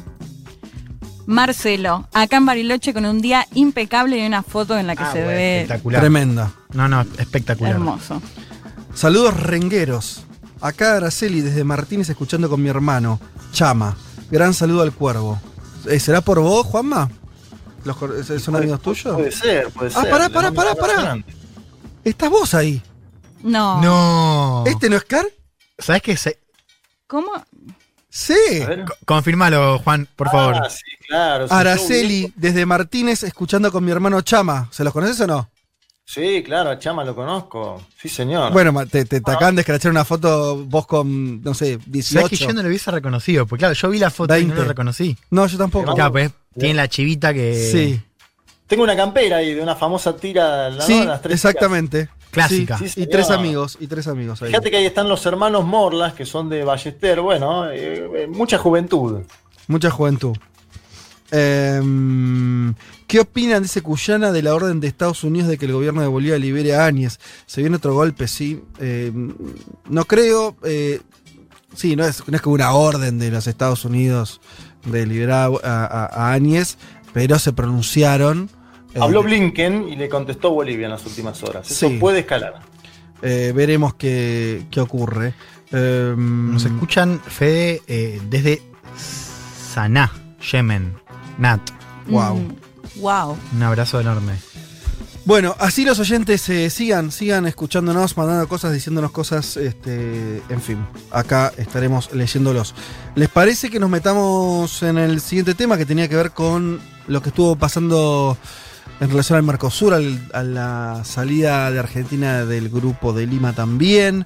Eh, Juanma, ¿por dónde querés agarrar? Empezar. Bueno, empecemos por eh, el inicio, que se cumplieron 30 años, ¿no? Fede del Tratado de Asunción, donde el Mercosur comenzó a andar. Eh, de hecho, se hizo el mismo día la cumbre, 26 de, de marzo. Un Mercosur que nace como un bloque netamente económico, podríamos decir, y que después suma articulación política, sobre todo con la conjunción de Lula y de Néstor Carlos Kirchner. Te, perdón, te hago una pregunta. ¿Pa- ¿Participó Bolsonaro en la conferencia? Sí, claro, estuvo Jair Mesías Bolsonaro, de hecho tenemos algunas palabras de él, estuvo, estuvo. Y, y si se hubiese hecho de forma presencial, eh, nada, era la primera vez que que se a Bolsonaro, encontrar. ex- que venía a nuestro país, ¿no? Sí. Pero fíjate que ayer Alberto marca en la entrevista hasta que le hacen en C5N que incluso Bolsonaro tuvo un tono más moderado que el que tuvo Luis Lacalle Pou, por eso también nos interesa desentrañar qué es lo que pasó en esta cumbre. Decía que era virtual, obviamente, por la complejidad sanitaria. Vos lo hablaste en el panorama informativo. Brasil pasando las 300.000 muertes, Sí. Paraguay colapsando, Uruguay con un crecimiento de casos como nunca antes. Y lo que te decía en la venta me parece que marcó el tono, el color de esta cumbre, que es que Uruguay principalmente, también Paraguay y en menor medida Brasil, pero con la calle, con Bolsonaro digo, eh, en la presidencia un poquito más, Uruguay viene proponiendo desde hace tiempo flexibilizar el Mercosur. ¿Para qué? Para que cada uno de sus miembros plenos pueda firmar acuerdos comerciales con otros países de forma independiente. Yo acá voy sin tapujos, lo digo.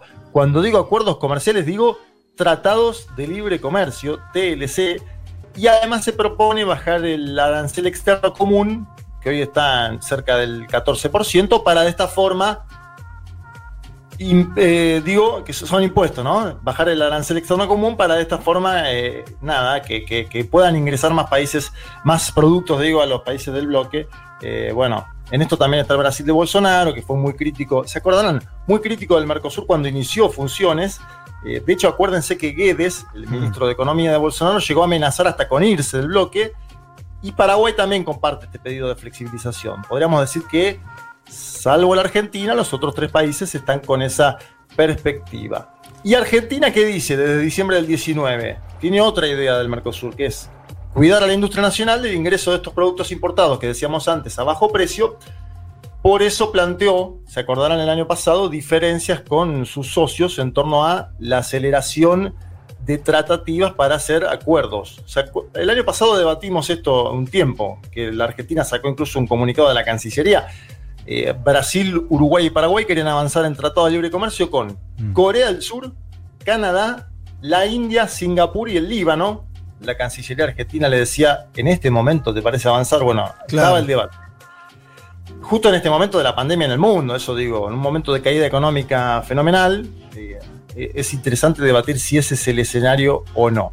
Y además el debate, flexibilización sí, flexibilización no, se viene dando desde hace mucho tiempo y fue muy importante, se acordarán ustedes, cuando se firmó el acuerdo Mercosur-Unión Europea, ¿no? Un acuerdo que ahora está du- du- duerme en los parlamentos europeos porque no lo quieren aprobar y acuérdense en aquel entonces lo que decían los agricultores franceses, incluso el canciller Bustillo de Uruguay llegó a decir semanas atrás que la Argentina había apurado esa firma para que Macri muestre un logro antes de la elección presidencial.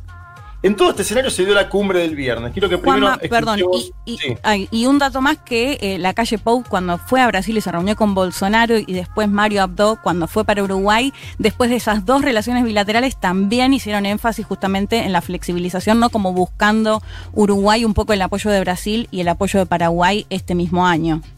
Bueno, claro, y por eso también producto de todo esto llegaron a una situación coordinada, podríamos decir, está bien lo del. Leti, lo que mencionás, porque hubo coordinación entre todos ellos. Estamos hablando obviamente de un socio, podríamos decir, mayoritario como el Brasil, y de dos países que siempre se quejaron de las asimetrías, las supuestas asimetrías del bloque, eh, Claro. que efectivamente a- a- a- algo de queja hay ahí. Pero escuchemos primero al presidente paraguayo del Partido Colorado, que estuvo tambaleando semanas atrás, Mario Abdo Benítez, hablando sobre el diseño actual del Mercosur.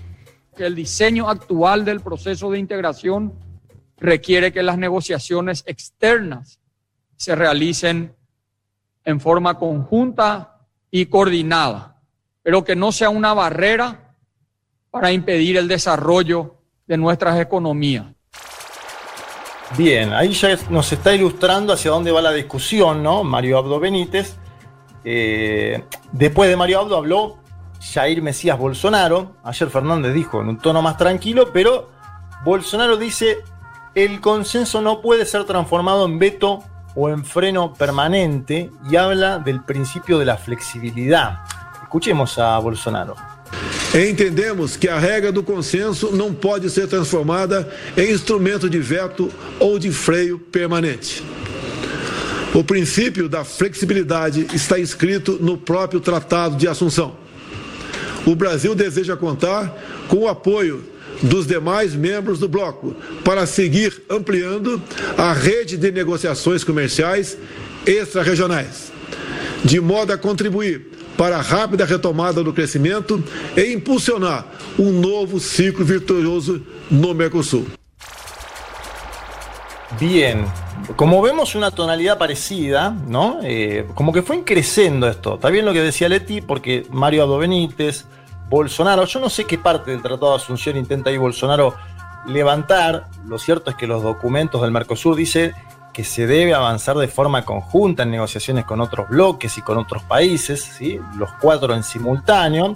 Pero fíjense que ambos dicen el consenso no puede ser transformado en un veto, un freno permanente, como hablándole a la Argentina, ¿no? Mm. Eh, sobre todo Bolsonaro, obviamente con un tono más moderado. Sobre todo esto es que se monta Luis Lacalle Pou, presidente uruguayo, que digo, a ver, salir a torear a un anfitrión en una cumbre, en general no, no está bien visto, ¿no? Salir a torearlo como lo hizo Luis Lacalle Pou, y sobre todo pronunciando esa palabra clave, ¿no? En el desenlace, que es lastre. Mm. Eh, me, parece que ahí, eh, nada, en términos de, de- de- de lo que es eh, una cumbre internacional y sobre todo una cumbre donde debería haber cierta armonía, como la del Mercosur, se puede entender que pasó una especie de límite, ¿no? Eh, se destempló, diría Fernández después, ayer en la entrevista que mencionaba. Pero bueno, vamos a escucharlo, Luis Lacalle Pou y el tono para ver lo que vino después.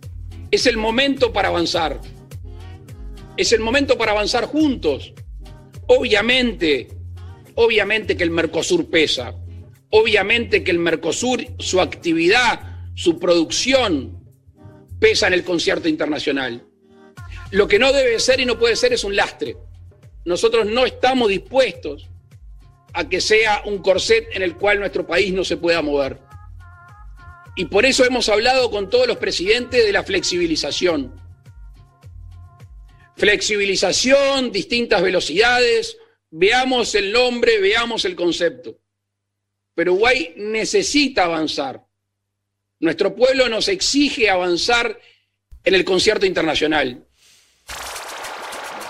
Bien, ahí estaba um, la calle Pou. Yo, a, a ver, en este punto obviamente se quemaron los papeles.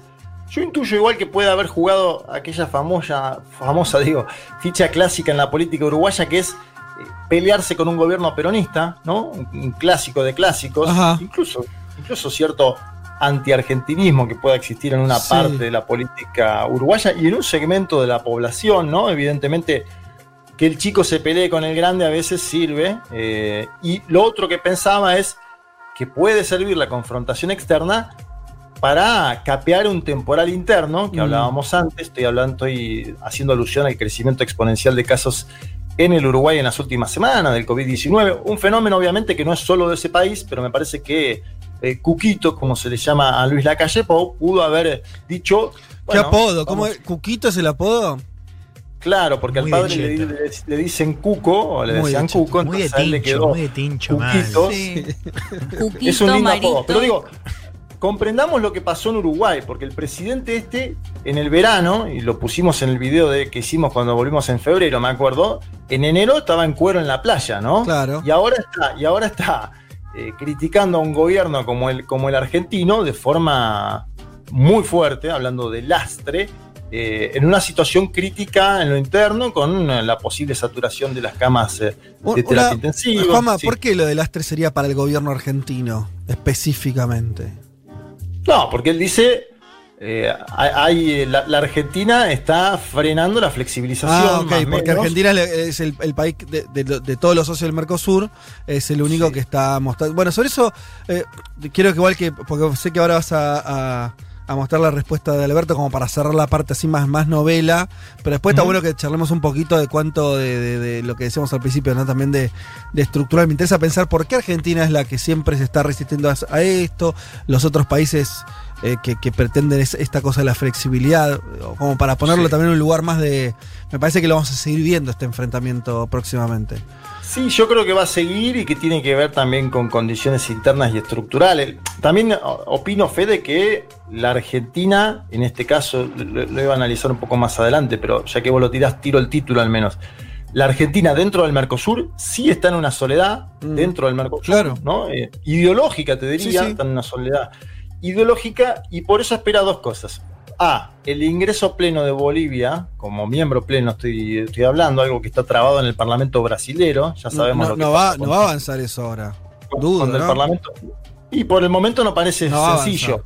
El Sí. segundo aspecto es un cambio en el Brasil, un cambio de gobierno en el Brasil. Claro. Digo, Alberto no lo va a decir públicamente esto, no lo va a decir la Cancillería, pero la, la- la Argentina obviamente espera un probable, un posible, un triunfo de Lula en el año 2022 o quien sea el candidato del Partido Mm. de los Trabajadores o del amplio espectro de las izquierdas. ¿Qué- Vamos a ¿Querés, escuchar querés a- cerrarlo de Alberto? Dale, eso, te voy a decir Sí, escu- no parar el escuchemos a. Alberto porque no se la dejó pasar y dijo esto que vamos a escuchar a continuación. Si nos hemos convertido en, en otra cosa, en una carga, eh, lo lamento.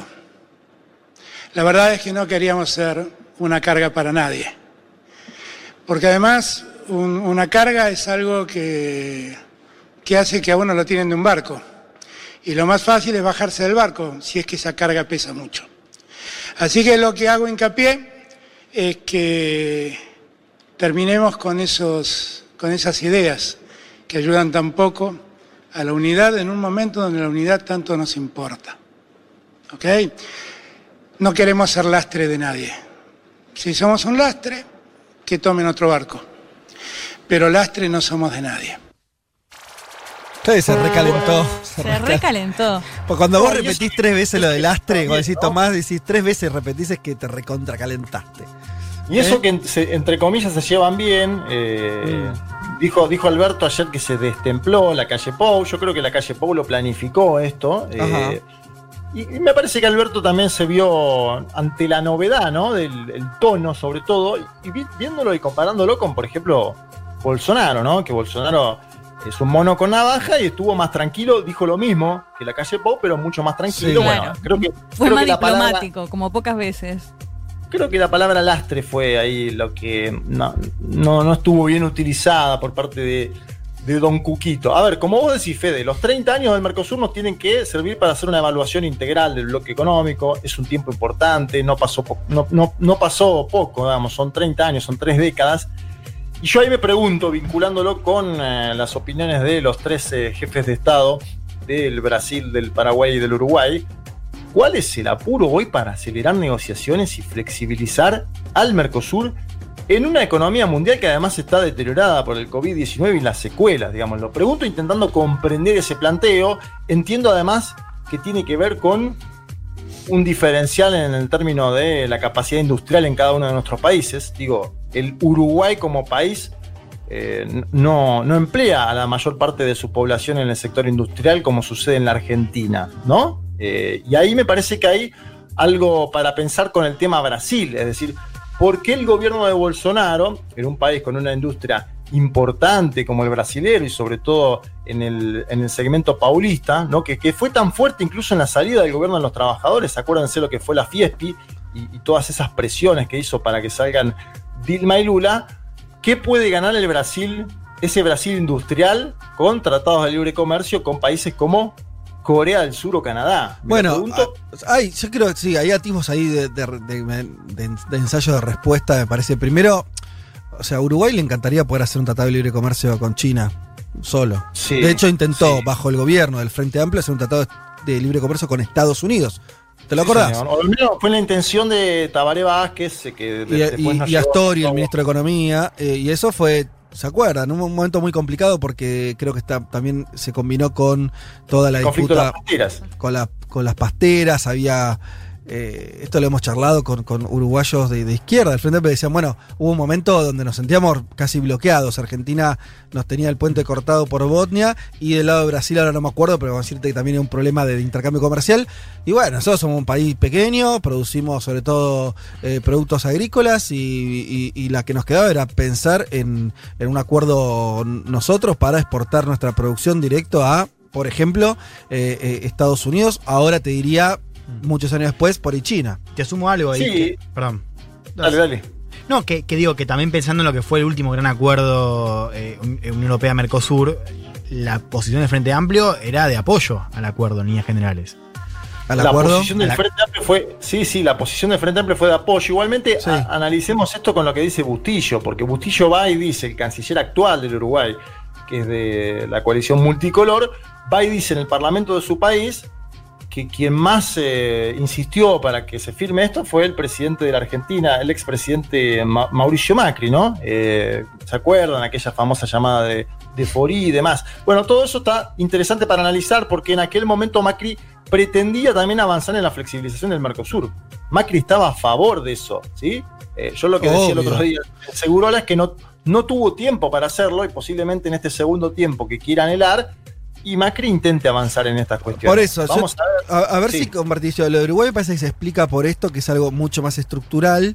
Eh, uno podría decir, bueno, pero me- le convendría, le- igual le conviene ser parte de un bloque regional y demás. Ahí me parece que habría que hacerse la pregunta de cuánto Brasil y Argentina, los socios más grandotes, por, por mucha diferencia, por mucha escala.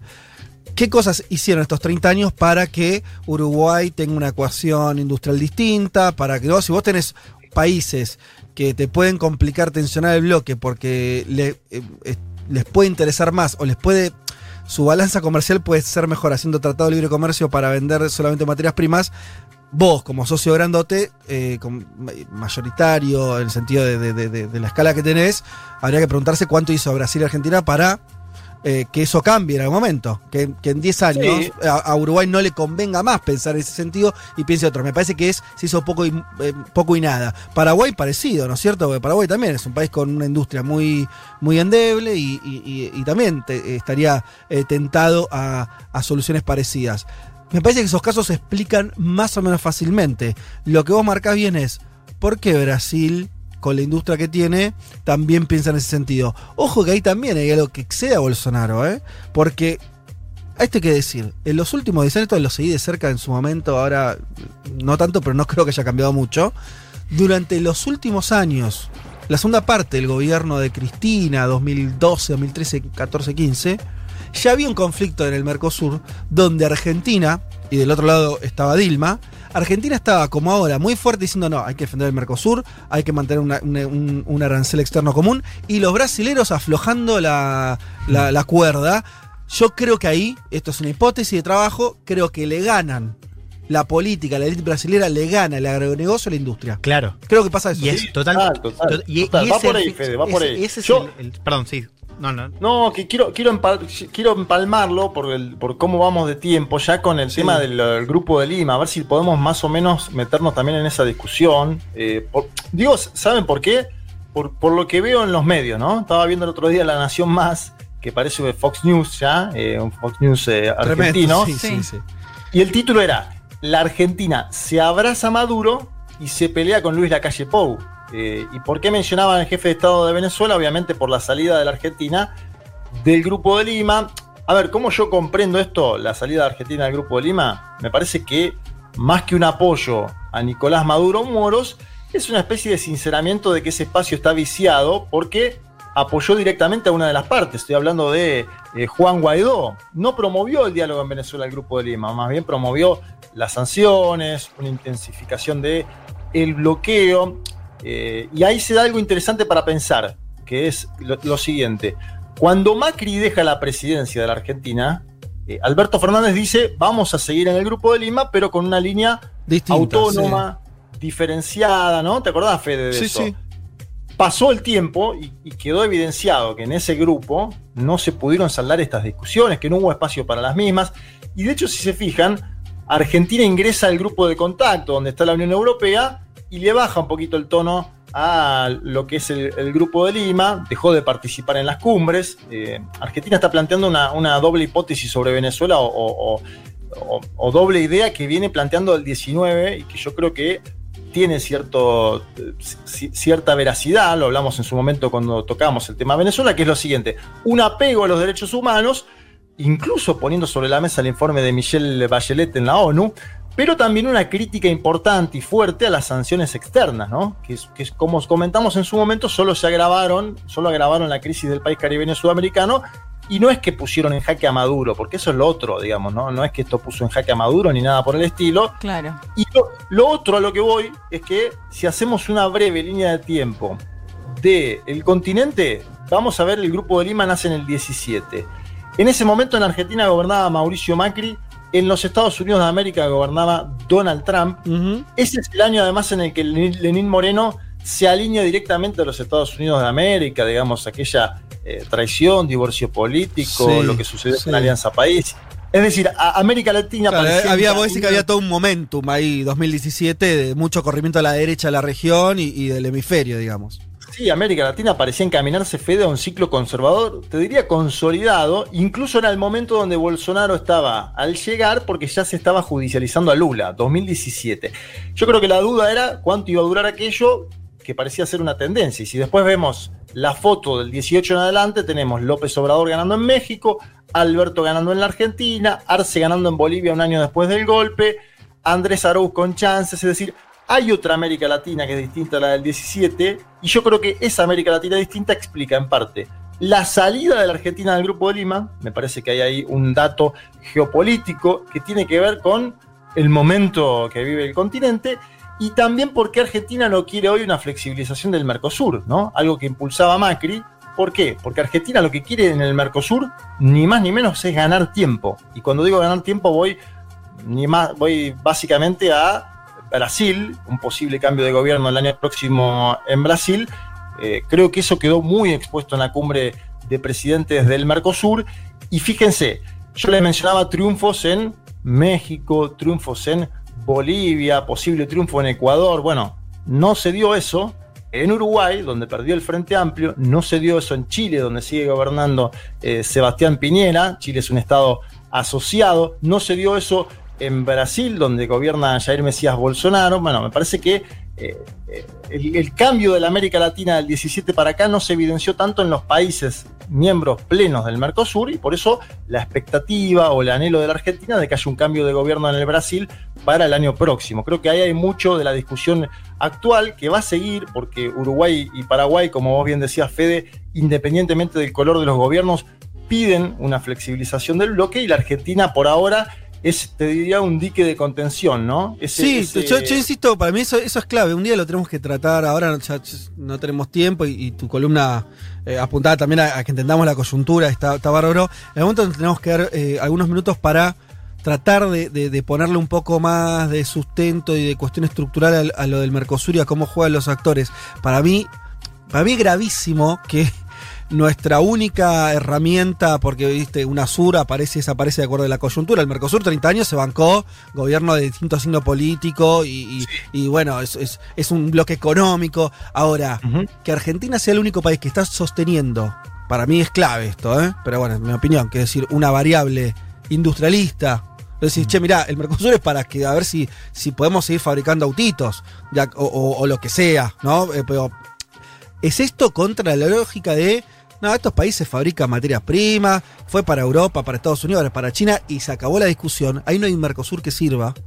Y, es lo- y- y ese, ese enfrentamiento para ir a ser cada vez más duro y llevamos la de perder. Hoy por hoy, vos mirá los números, todas las economías se reprimarizan, incluyendo la Argentina, y, es- y se está sosteniendo por acción política, te diría, y lo digo más abiertamente, del peronismo de la Argentina, que cuando gobierna dice, che, no, no, no, no aflojemos acá si querés, eh, los sindicatos, cierto, es parte del empresariado argentino, y listo, ¿eh? Entonces, ojo, yo vi, salvo que Lula con lo- el, el- el ABC paulista retome algo de esa agenda, estamos listos. Y porque la estructura productiva de Argentina también va hacia allá. ¿Se margen, también? Claro, de- Claro. del discurso. Lógico. ¿no? Entonces, por eso, por eso veo, eh, me parece que es un- una puja ahí. O sea, cuando Juan habla de, de la bomba de tiempo, también es por Es eso, me imagino. Digo, uno lo puede tomar también para pensar en esto. Armemos, Juan, si te parece, Juanma, un- algún especial con, con eso, porque me parece que está lindo tocarlo y, y pensarlo. Dale, está Eh, bueno, armar algo más económico del Mercosur de acá en más y bueno, eh, seguir analizando también esto porque el debate este evidentemente, como bien decís, eh, va a seguir. Yo digo, se mueve mucho también al calor de las coyunturas electorales, ¿no? Porque Sí, una cosa, sí. Sí. eh, me parece que vamos a estar discutiendo el año que viene por ahí otro Mercosur ya. Eh, Bueno, ojalá, igual viste estos Esperemos. Sí, hay posicionamientos que se mantienen un poco más, eh, más allá de los exabrutos de, de Pou, eso, esto que decimos, gobierno al Frente Amplio y también hay una tendencia ahí Sí, medio más sí. este, ¿no? Eh, flexibilizadora. Y yo vuelvo a recordar, los últimos tiempos del gobierno del PT, vos hablabas con la Cancillería Argentina y decía, si nosotros aflojamos, estos se, estos se van a cualquier lado. Eh, quieren cualquier acuerdo, eh, no están defendiendo su industria. Esto te dicen puertas adentro de la Cancillería Argentina, me acuerdo de antes, eh, en, en el último. Sí, con el segundo gobierno de Dilma que intensificó una Exactamente. un poco más eh, ortodoxa, si querés, en términos económicos, Fede. Exactamente. Excelente, Juan Maya. Volvemos nosotros. Sí, sí, ya Abrazo grande. Federico Vázquez, Juan Manuel Carr, Leticia Martínez y Juan Elman. Un mundo de sensaciones. De la invención de la rueda a las stories de Instagram. Hasta las 3, Federico Vázquez, Juan Elman, Leticia Martínez y Juan Manuel Carg hacen un mundo de sensaciones.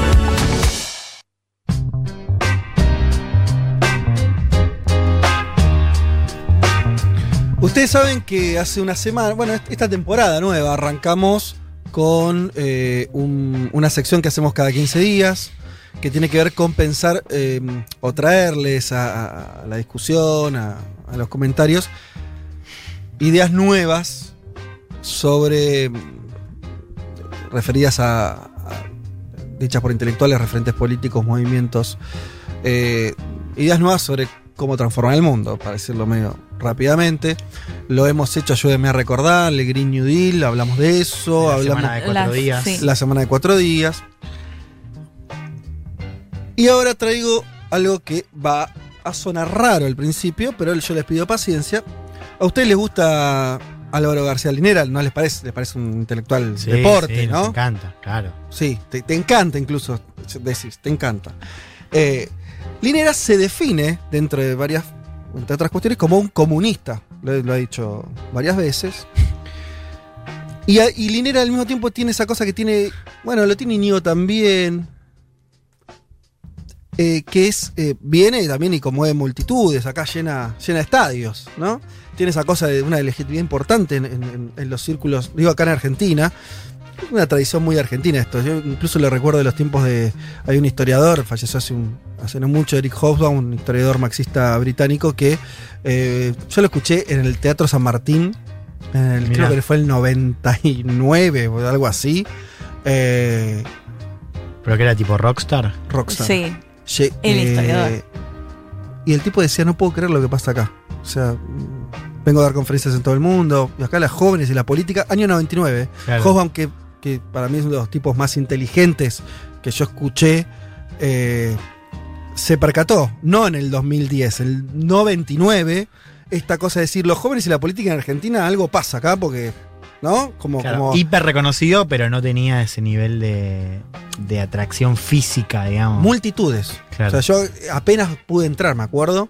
Eh, yo estudié historia, o sea, que- y no es que había otros estudiantes de historia, había gente, ¿no? Claro, no era solo Juan. Ni en pedo, no, no, no, era muy bueno. Digo, esto pasa con. con- en Argentina pasa con, lo- lo- digo lo de Íñigo porque también. Sí. y Linera Sí. me parece que entra dentro de ese club, ¿no? Sí. Que no, a, a- a muchos le- le- les gusta. Bueno. Pero el Linera no es un intelectual blandito. Y lo que les voy a traer ahora es, este, es una idea que a priori va a chocar con la sección que es el comunismo. Cuando digo el comunismo soy estricto. El comunismo. ¿Es una idea del pasado o es una idea del futuro? Voy a tomar lo que dice Linera y adelanto que Linera cree que es una idea del futuro, no una idea del pasado. Em, la idea del comunismo como un horizonte posible.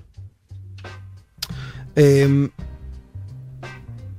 es una idea de un mundo mejor como otras. Que, que- que una cosa que dice Linera es, bueno, a ver, eh, hay muchas ideas sobre cómo debería funcionar el mundo. En la historia de la humanidad hubo muchas. Una de las características es que casi ninguna idea, por no decir todas, ninguna se aplicó. Incluye él eh, en esto, por ejemplo, las religiones como ideas de cómo debería funcionar el mundo. La idea de la salvación, bueno, no, no pasó, el juicio final, no, ocurren en general las cosas, las ideas eh, que, las personas tienen sobre cómo debería funcionar. Después no, no, no son aplicables, en general no, no se materializan, el mundo va por otro lugar, en general siempre es sorpresivo y que no tiene que ver con ideas preconcebidas eh, y demás.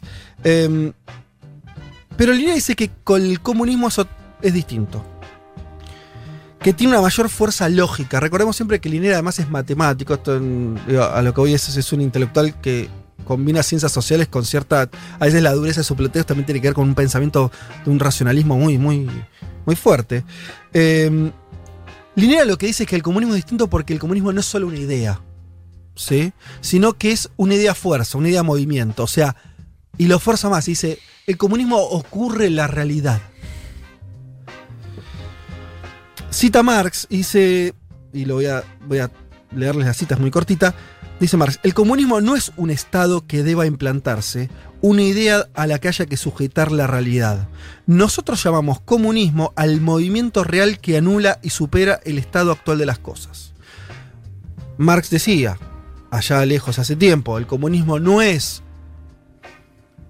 una idea abstracta, sino que el comunismo es el movimiento real que intenta superar el capitalismo. O sea, las luchas anticapitalistas, eso es el comunismo. Eh, retomando a Linera, dicen, bueno, entonces no es un plano, una idea loca, dice, ¿no? generada por una persona, un grupo de personas. Es algo que sucede en las sociedades. Em, dice, seguramente conocemos ligado a esto la, la idea de que el comunismo se va generando dentro del mismo capitalismo. Esta idea también es muy marxista. Bueno, eh, dentro, en las entrañas, ¿no? Esa figura, en las entrañas del comunismo, eh, del capitalismo, anidan las fuerzas que lo van a superar, ¿no? Y, y hay un poco de eso. Em, La famosa aceleración de las fuerzas productivas, Vázquez. Exactamente. Ahora, Linera actualiza un poco esta idea que está en el manifiesto comunista, etc. Eh, actualiza un poco esta idea y dice, bueno, si nosotros vemos el mercado mundial de intercambio de bienes, esta cosa hiperglobalizada, ahora en problemas por el barco encallado, pero cuando, el- cuando arregle lo del barco, volverán a girar las mercancías en todo el globo, ¿no? Esta idea del capitalismo como una totalidad, como... eh, eh, dice Nera, es- eso es algo que en la cual se, eh, se puede empezar a ver dentro del capitalismo algo que lo va a trascender, la idea de una globalización. Recordemos que la idea de la articulación de la globalización, de la superación de las instancias nacionales, era algo que también el marxismo planteaba como, como un destino. Eh, la generación de conocimiento científico constante y global, lo pensaba, eh, esto Lineal lo escribió antes de la pandemia, 2018 es el texto me parece, es aplicable a la pandemia, ¿no? La idea de que est- estamos eh, en un año de pandemia, la acumulación de conocimiento científico colectivo, global, eh, hizo posible que tengamos un, no una vacuna, sino un montón, ¿no? Al mismo tiempo. Sí, Esto es algo y la pandemia expone la necesidad justamente del desarrollo científico. Totalmente. Eh, Linera agrega lo de las fábricas cooperativas como modo de producción distintas a las capitalistas. Él dice, bueno, hay indicios dentro del capitalismo de, eh, de su propia superación. Pero dice algo más interesante. Acá les pido un segundo de concentración, porque esta idea es un poquito más compleja. Dice, pero no es que ya existe comunismo en estas instancias capitalistas. Dice, no, no, no es así. No, no, no, es que. No, funciona tan linealmente, tan fácilmente. No es un futuro comunismo que vemos hoy implantado en distintos lugares del capitalismo. Y entonces va a haber una cosa como de que se va, va construyendo ¿eh? Eh, este otro sistema dentro del actual. Eh, son más como raíces, como condiciones de posibilidad. O sea, un proceso que puede llevar a ese futuro comunista que anida no tanto porque hoy eso exprese otro tipo de sociedad, sino porque son las condiciones de posibilidad para construir otra sociedad. A ver, lo trato de, simplificar. Eh, la idea de un intercambio comercial a escala global permite pensar algún tipo de comunidad internacional en el futuro. ¿sí? Que si estuviéramos en una instancia histórica distinta donde los intercambios comerciales fueran limitados a territorios más chicos. No es que, y sería medio pavo decirlo, que el mercado internacional es ya tiene algo de socialista o comunista. Para nada. Es, absolutamente capitalista. Lo que dice Linera es, es una condición de posibilidad para pensar otra sociedad que eso hoy esté a ese nivel de desarrollo. Eh, es como una intención, ¿no? Como que dentro de, de este sistema eh, podría pensarse otra sociedad. Las cosas pueden ser distintas porque ya hay algo distinto en el presente. Sigue diciendo, como el comunismo es una idea fuerza, una idea de movimiento, nace, crece, muere y vuelve a nacer. Y esto creo que está tratando de dar respuesta a algo que lo que no- por ahí nosotros todos tenemos en la cabeza. Che, pero el comunismo no se murió en 1989, 91, cuando quieran por la fecha, caída del Sí. muro de Berlín, se cayó la Unión Soviética. El tipo dice, no, para nada. ¿Por qué? Porque como es algo que no es una idea abstracta, ni siquiera una idea que se lleva a cabo, Linera va a decir, el comunismo no se implantó en ningún lugar, en términos concretos, en términos totales. Eh, es algo que vuelve, a nacer, como las luchas políticas. Esto, yo me acuerdo siempre una, una canción de Serrat muy vieja que decía que los pobres no se, no se enteraron que Marx estaba muerto y enterrado, como diciendo, está bien, se habrá terminado la Unión Soviética y bueno, lo- los laburantes quieren seguir viviendo mejor de lo que viven en estas condiciones. Quiero decir que una experiencia concreta esté anulada o haya llegado a su fin, no implica que la gana de vivir en un mundo distinto se hayan terminado. Esto hoy nos parece más o menos obvio. Hace unos años, cuando se habla del fin de la historia, eh, era más discutible. Eh, dice Linera, el capitalismo necesita matar permanentemente la idea comunista, evaluarla, dispararle una y otra vez para poder reproducir su propia existencia. Esta es otra idea un poco compleja, pero que me gusta, tal vez por eso. Eh, el capitalismo necesita matar permanentemente la idea comunista, más allá de la existencia de la Unión Soviética o de revoluciones concretas y lo demás. Necesita siempre dis- dispararle una y otra vez para poder reproducir su propia existencia. Y acá yo me hago una pregunta que es muy actual. Y Elman, como estudioso del tema, a ver qué opina. A ver. ¿No les hace todo esto que estamos charlando, ¿no? Que parece medio chiflado. Yo entiendo que puede parecer medio raro. ¿No se hace la pregunta de por qué los libertarios utilizan tanto el, concep- el concepto de comunismo? Porque si vos decís, che, pero esto. Nadie. se ¿Cuánta gente se reconoce comunista?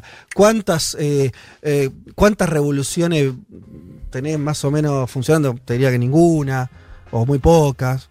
Eh, sin embargo, por- se sigue utilizando ese término, ahora en una derecha muy revitalizada y una extrema derecha, diría, y se nombra muchas veces el comunismo y se acusa de, de comunismo. Lo tenemos a Jair Bolsonaro diciéndole eso a cualquiera. Sí. Me preguntaría yo, ¿qué funciona de ahí? ¿Por qué van a ese término? ¿Es una casualidad? No es una casualidad. Y ahí, y ahí algo está jugando ahí, ¿no? Como antítesis, ¿no? Que sigue funcionando. Eh, no, no tengo muchas respuestas, pero no me parece a priori azaroso. Me parecería raro que fuera, bueno, porque sí, podrían haber usado cualquier otro término. Bueno, pero si vos te fijas, la ultraderecha en distintos lugares del mundo utilizan ese término. Trump acusó de comunistas a muchas también, ¿no? Eh, digo, si vos tomás distintos referentes distintos lugares, de esas derechas nuevas, entre muchas comillas, se- se mira en un espejo con eh, la idea del comunismo.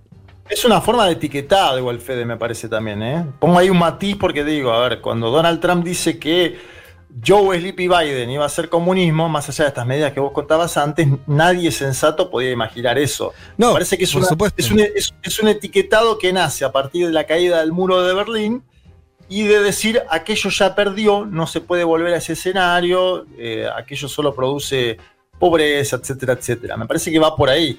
Eh, lo, otro que me interesa interesante de, que, de García Linera es esto de eh, si hay hoy, o- si está planteado hoy en una acción colectiva, en el movimiento social latinoamericano, la posibilidad de construir un horizonte, ya, ya no te digo comunista, socialista. ¿Está eso posible hoy de en la acción colectiva, en el movimiento social en América Latina, la posibilidad de construcción de un horizonte socialista? Porque también dice Linera, los límites de los gobiernos progresistas son los límites de la propia sociedad.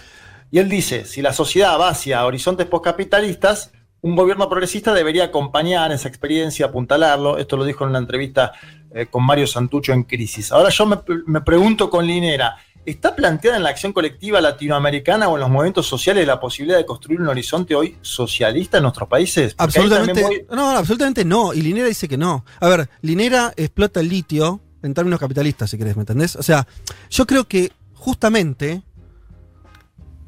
A, a mí me parece que pasa algo de la palabra comunista. Y no es solo una palabra. Quiero decir. Y me parece que por eso Linera lo hace. Está provocando con esto. Y yo no estoy tan seguro de lo que decís respecto de que la utilización por parte de la ultraderecha de la palabra comunista sea solamente una cuestión De marketinera. una connotación negativa sobre Ah, por- por- la por- palabra. No es solo sí. eso, digo. No, es eso, pero digo, me sigo preguntando por qué la utilizan. Y me parece que no nos pasa a nosotros que vos decís socialista, bueno. A ver, ¿cuánto? Está bien, puede ser, medio. Sí, bueno, Si fíjate. vos decís, perdón, Sí. déjame terminar esto. Si vos decís comunista, Hmm. estás rompiendo algo, ¿no es cierto? Sí, fí- No se siente eso, pero se- en términos de lenguaje. Se, se- se siente como Sí. algo que está afuera de la cancha.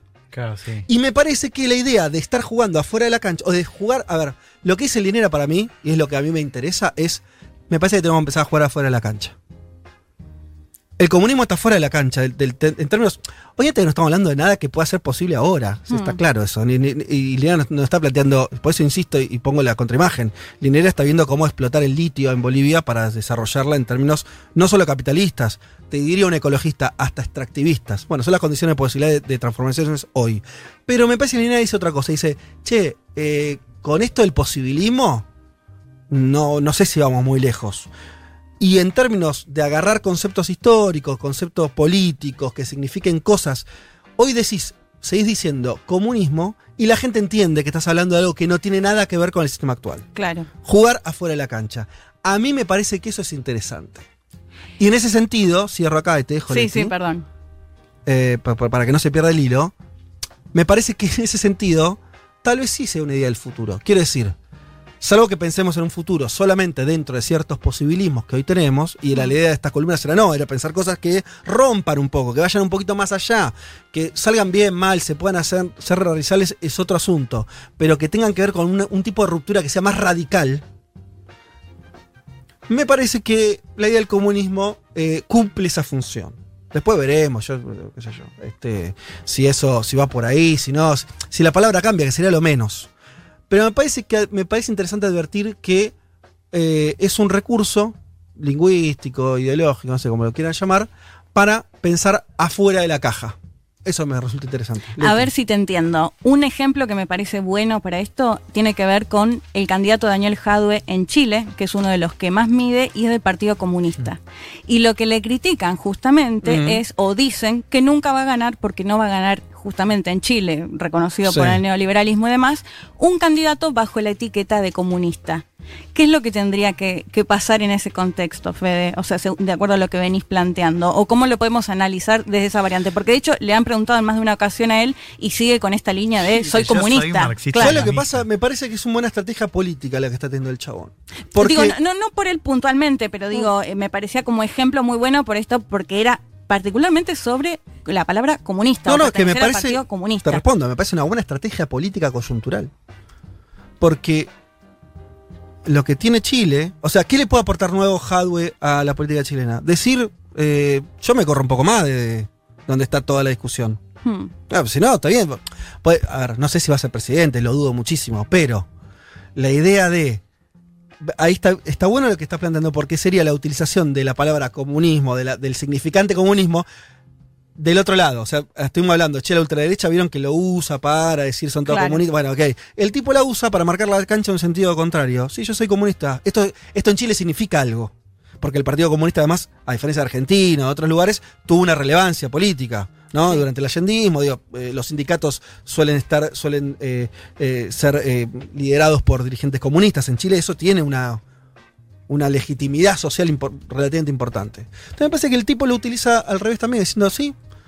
Es una forma de marcar un terreno, ¿no? De decir, eh, soy más de izquierda que las opciones que estaban en Chile hasta ahora, etcétera. Y me parece igual que. le agrego un matiz ahí, le Sí. agrego un matiz. Eh, a ver, yo igual me parece interesante el, el esquema Fede, porque aparte me está haciendo pensar, por ejemplo, el Boca Andrade, un eh, líder sindical y político uruguayo que también es del Partido Comunista. Es decir, tenemos que hacer un análisis. En Brasil mismo hay gobernadores del Partido Comunista de Brasil, entre ellos Flavio Dino en Maranhão, ¿no? que el propio Lula dijo que sería un buen candidato si no fuese él, por ejemplo. Es decir, esto nos está, nos está llevando a pensar el- los partidos comunistas latinoamericanos hoy, que es interesante. Ahora, vuelvo a Jadwe. Jadwe ya tiene el voto de la izquierda chilena y por eso dice, no sé, ahora sale a hablar a favor de las encíclicas del Papa Francisco, es decir, se mueve un poquito hacia el centro discursivamente. Obviamente puede ser también una táctica, ¿eh? no estoy diciendo que Jadwe ahora sea papa francisquista o católico, nada por el estilo. Pero me parece que ahí también hay algo de analizar que ya tiene un segmento determinado de la población de ese voto de izquierda dura y moverse hacia el centro al menos discursivamente. Y hay que ver ahí si esa experiencia, eh, si eso significa un movimiento que es táctico en términos electorales o, que si, o si ella es una conformación más de su horizonte político, por así decirlo. Eh, sí, totalmente. Igual déjeme decir que, eh, o sea, no es trasladable. Quiero decir, me parece que está bien como, como mirar estas cosas. Yo no estoy diciendo que, por ejemplo, es la hora de los partidos comunistas necesariamente. A y, y Linera tampoco. Me parece que Linera está pensando en el término comunista como un significante. Es más, me parece que lo está pensando más como lo piensa la ultraderecha. ¿Se entiende? Un significante que engloba cosas. Un significante que marca terrenos. Después eso en términos concretos. Pero en un lugar puede ser un partido, eh, referenciarse a un partido comunista o no. Hmm. Y la mayoría los diría no. Sí. Sí. Porque esos partidos sí están anclados en la experiencia soviética, digo, tienen, tienen una historia ahí Sí. atrás. Ah, Pero me parece que. mm, me- insisto con esta idea. Me parece que tenemos muy instalado en la cabeza que la idea de- del comunismo lo que representa esto es romper completamente, ¿no? Agarrar, decir, no, mira, eh, ¿cómo funciona la sociedad de esta manera? Bueno, listo, la rompo toda y pienso algo distinto. Esa idea, me parece que es una idea, por lo menos que si uno no, no la habilita para adelante, es muy desesper- desesperanzador, ¿no? Es decir, no podemos volver a pensar una sociedad de cero. Y bueno, por ahí sí. Eh, o por ahí hay que hacer el intento. Y me parece que Linera ve en esa palabrita, tan, con, tanta, con tanta carga, algo que moviliza. Y yo sentí eso, que con- cuando yo la estaba pensando, la, la estás hablando acá, toca una fibra, ¿no? Toca algo. Hay algo ahí Sí, disruptivo, totalmente, hay algo ahí como, como de, de- de que no se puede, casi ilegal, te diría, casi ilegal. Sí. ¿no? El socialismo no es ilegal. El comunismo es ilegal. Y ahí me parece que se juega algo que yo no le, yo no le dejaría tan fácilmente a la ultraderecha este, el concepto, me parece que Linera tampoco. Eh, entonces me parecía divertido traerlo a comentario a ver qué, qué les va pasando con eso. ¿Nos pasamos de tiempo? No te Al dice. que no escuches a Elman, Sí. ¿no? En la columna. ¿Hay algo para Elman ahí? de- No, no, estamos, estamos de tiempo, estamos, estamos jugando. Ah, bueno, listo. Ya. Ya, pues se- se- le dijiste que era de ultraderecha y ahora. ¿A quién? A Juan. ¿Por qué? ¿Cómo? No, no, no le dijiste que era de ultraderecha, estoy jodiendo. Pero dijiste como. Quiere pelear de que nuevo. esa manera de pensar era de ultraderecha. Ahora Bueno. me, tira lastre a mí. Lastre, mira. No, no, acá, acá, No, acá no, por. quería saber qué opinaba. No, él, claro, Juanma quería saber qué opinabas vos eh, de respecto a esta idea Ah. que traje yo. No hay, ah, me, No- me- no me comment. hizo se- eh, señal de que no hay tiempo. Pero bueno, Ah, para la bueno. próxima. Para la próxima. Si algo nos gusta acá es debatir. Em, Entonces decís que no tenemos tiempo para la canción del mundo. Ok, 20. Son, son y 40. Quedan 20 minutos de programa con eh, muchas cosas para comentar y sobre todo el Ministerio de, Sol- de la Soledad en Japón, Sí. al cual hay que dedicarle un tiempo. Pero entonces, eh, bueno, es una pena. Lo vamos a dejar para la semana que viene porque además iba muy bien con la cuestión del comunismo porque Pablito nos trajo a Omar Portuondo, que es una cantante cubana. Así que iba a cerrar todo perfecto. Pablito, lo dejamos para el domingo que viene, así seguimos dándole Perdón, vueltas Pablito. al asunto. Dale, ya venimos. Vázquez, Carg, Elman, Martínez. Seamos conscientes de nuestra posición en la División Internacional del Trabajo. Lo demás, lo demás, no importa nada. Nada. Un mundo de sensaciones. Ya venimos. Vázquez, Carg, Elman, Martínez. Seamos conscientes de nuestra posición en la División Internacional del Trabajo. Lo demás, lo demás, no importa nada. Nada. Un mundo de sensaciones.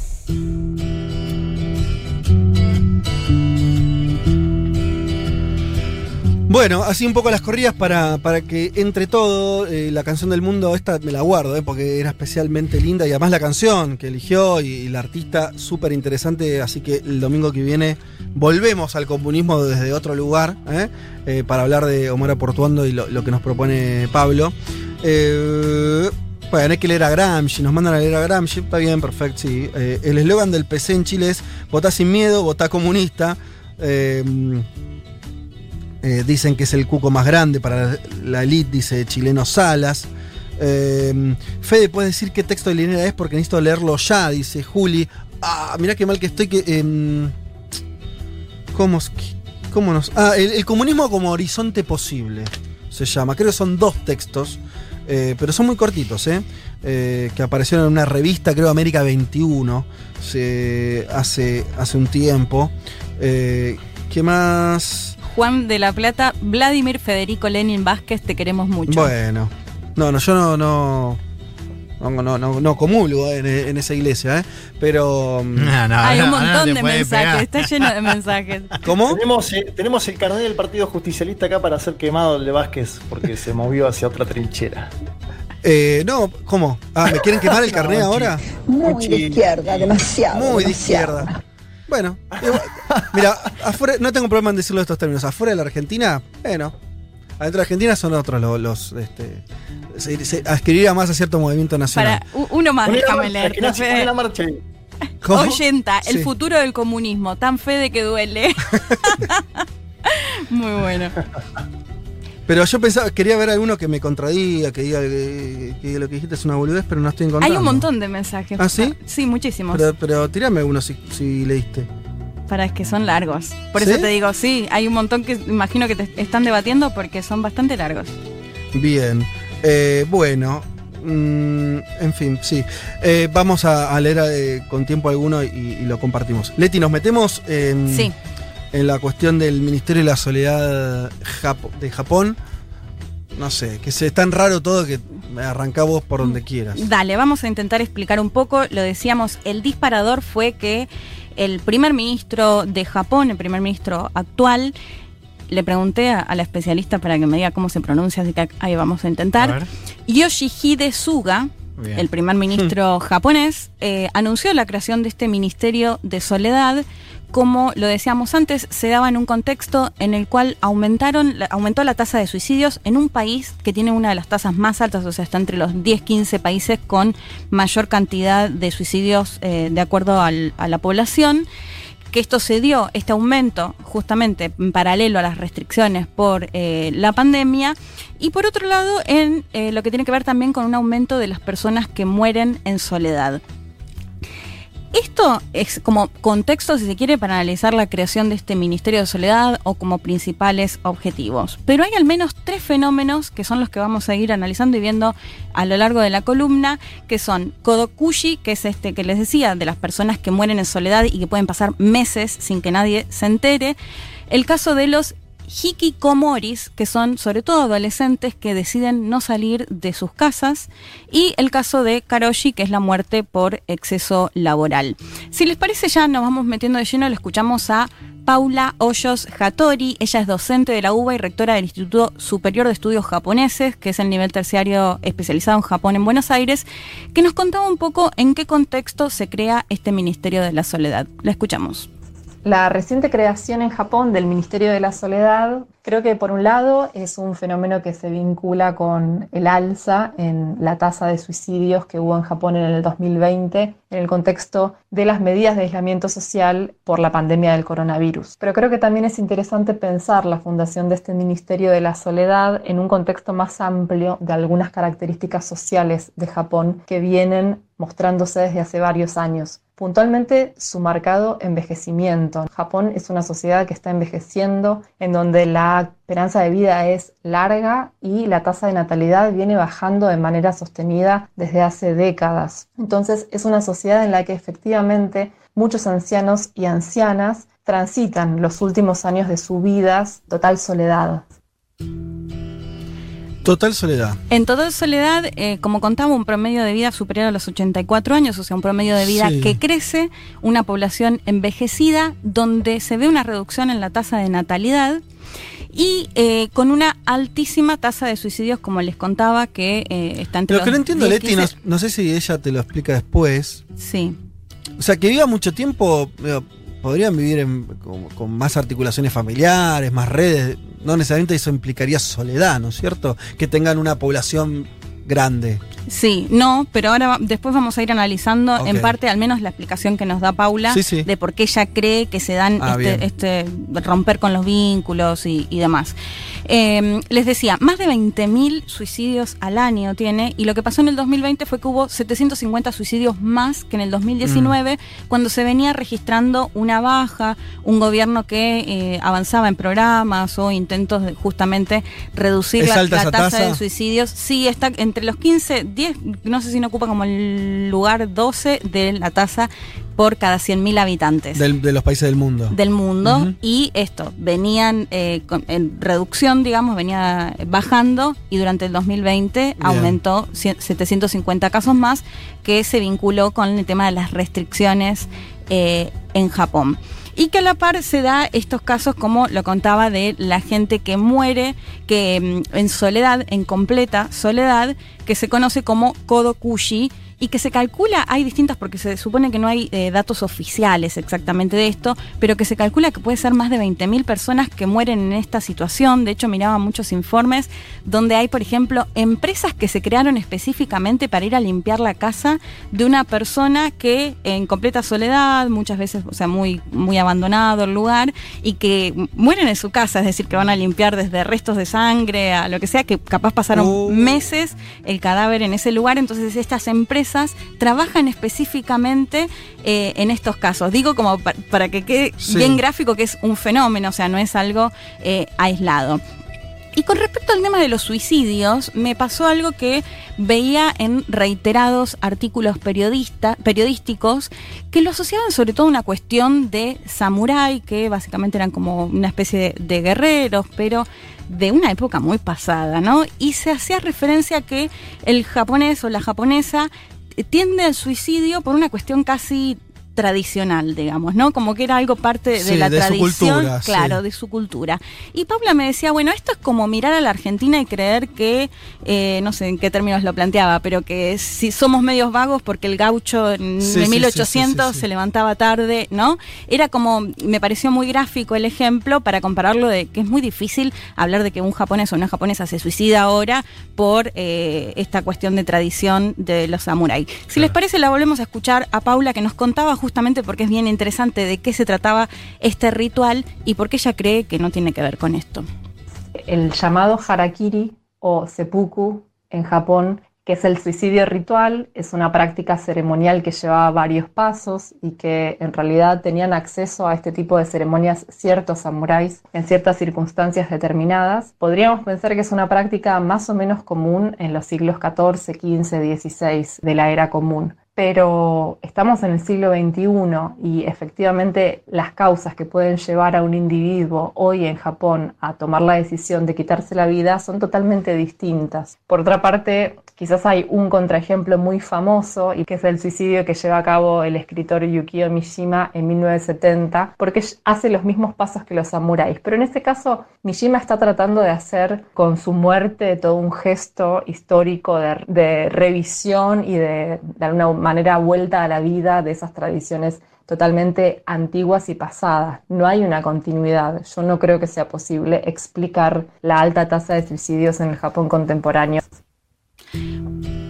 Bueno, ahí haciendo un poco esta crítica a, sobre todo, la prensa occidental, ¿no? Mirando a Japón y asociándolo a un suicidio, a una cuestión más tradicional. El caso que ella contaba del escritor eh, Yukio Mishima es en 1970, por lo que leí, un nacionalista medio anti-occidental o que se adquieran ciertas costumbres más occidentales. En 1970 él va a una base militar, intenta motivar a los militares para una especie de, de insurgencia, no lo consigue y lo que hace es llevar adelante este suicidio que entiendo que se hace medio de forma pública, digamos, esta cuestión que se asociaba más a, a una especie hasta incluso como de purificación y Mm. todo esto. Y por eso lo que ella, eh, lo que plantea Paula es que quizás a veces se termina asociando por este caso, que fue un caso muy emblemático, muy conocido, pero que de ninguna manera cree que se pueda analizar un suicidio actual en el Japón actual eh, bajo la mirada de los samuráis o sam- o eh, en esta cuestión más tradicional. Y otra cosa que leía mucho en los artículos periodísticos tenía que ver con la teoría de la vergüenza, como que los japoneses y las japonesas, más que la culpa por ahí, la típica culpa occidental, se manejaban por por la vergüenza, ¿no? Como que ante la vergüenza de algo preferían Mm. el suicidio antes que avanzar en este sentido. Y acá Paula también me decía algo que me pareció muy interesante, que decía que esta teoría de la vergüenza surge sobre todo porque en 1946 la antropóloga eh, estadounidense Ruth Benedict publica un informe que se llama El crisantemo y la espada, donde, eh, según lo que me contaba Paula, había sido contratada por el gobierno estadounidense, o sea, pensemos Segunda Guerra Mundial, Sí. para eh, como analizar a, los japoneses, a la sociedad sí. japonesa. Ella no puede viajar a- al campo, o sea, no puede viajar a Japón en ese contexto, y lo que hace lo hace sobre todo a, tra- a través de lo que observa y eh, entrevistas a japoneses que estaban en campos en Estados Unidos. Claro, campo de prisioneros. Por ese Campos de momento, prisioneros, lo- los exacto. yanquis pusieron en campo de prisioneros a todos los, los este, japoneses que vivían en Estados Unidos. Exactamente. Y desde ahí ella Sí. elabora como esta teoría de, eh, La vergüenza. de la vergüenza. Entonces lo que dice Paula es esto más, esto habla más de la antropóloga estadounidense que de la sociedad japonesa en sí. Ajá. ¿no? O sea que tampoco sirve. Claro. Hasta acá explicaciones que no sirven. no sirven, sí que hay que ir descartándolas, Sí. pero que eh, son las que se repiten Mucho, muchísimo, ¿no? sí. Así que bueno, estas dos cosas como para observar, después igual vamos a llegar a una breve conclusión. Eh, y quería pasar al otro fenómeno que tiene que ver con los hikikomoris, que son estos, sobre todo adolescentes, que eh, deciden no salir de sus casas, incluso se refugian muchas veces en una habitación. Eh, y la escuchamos a Paula nuevamente porque ella nos explicaba un poco por qué cree que al menos hay eh, dos motivos por los cuales deciden llevar adelante esta vida.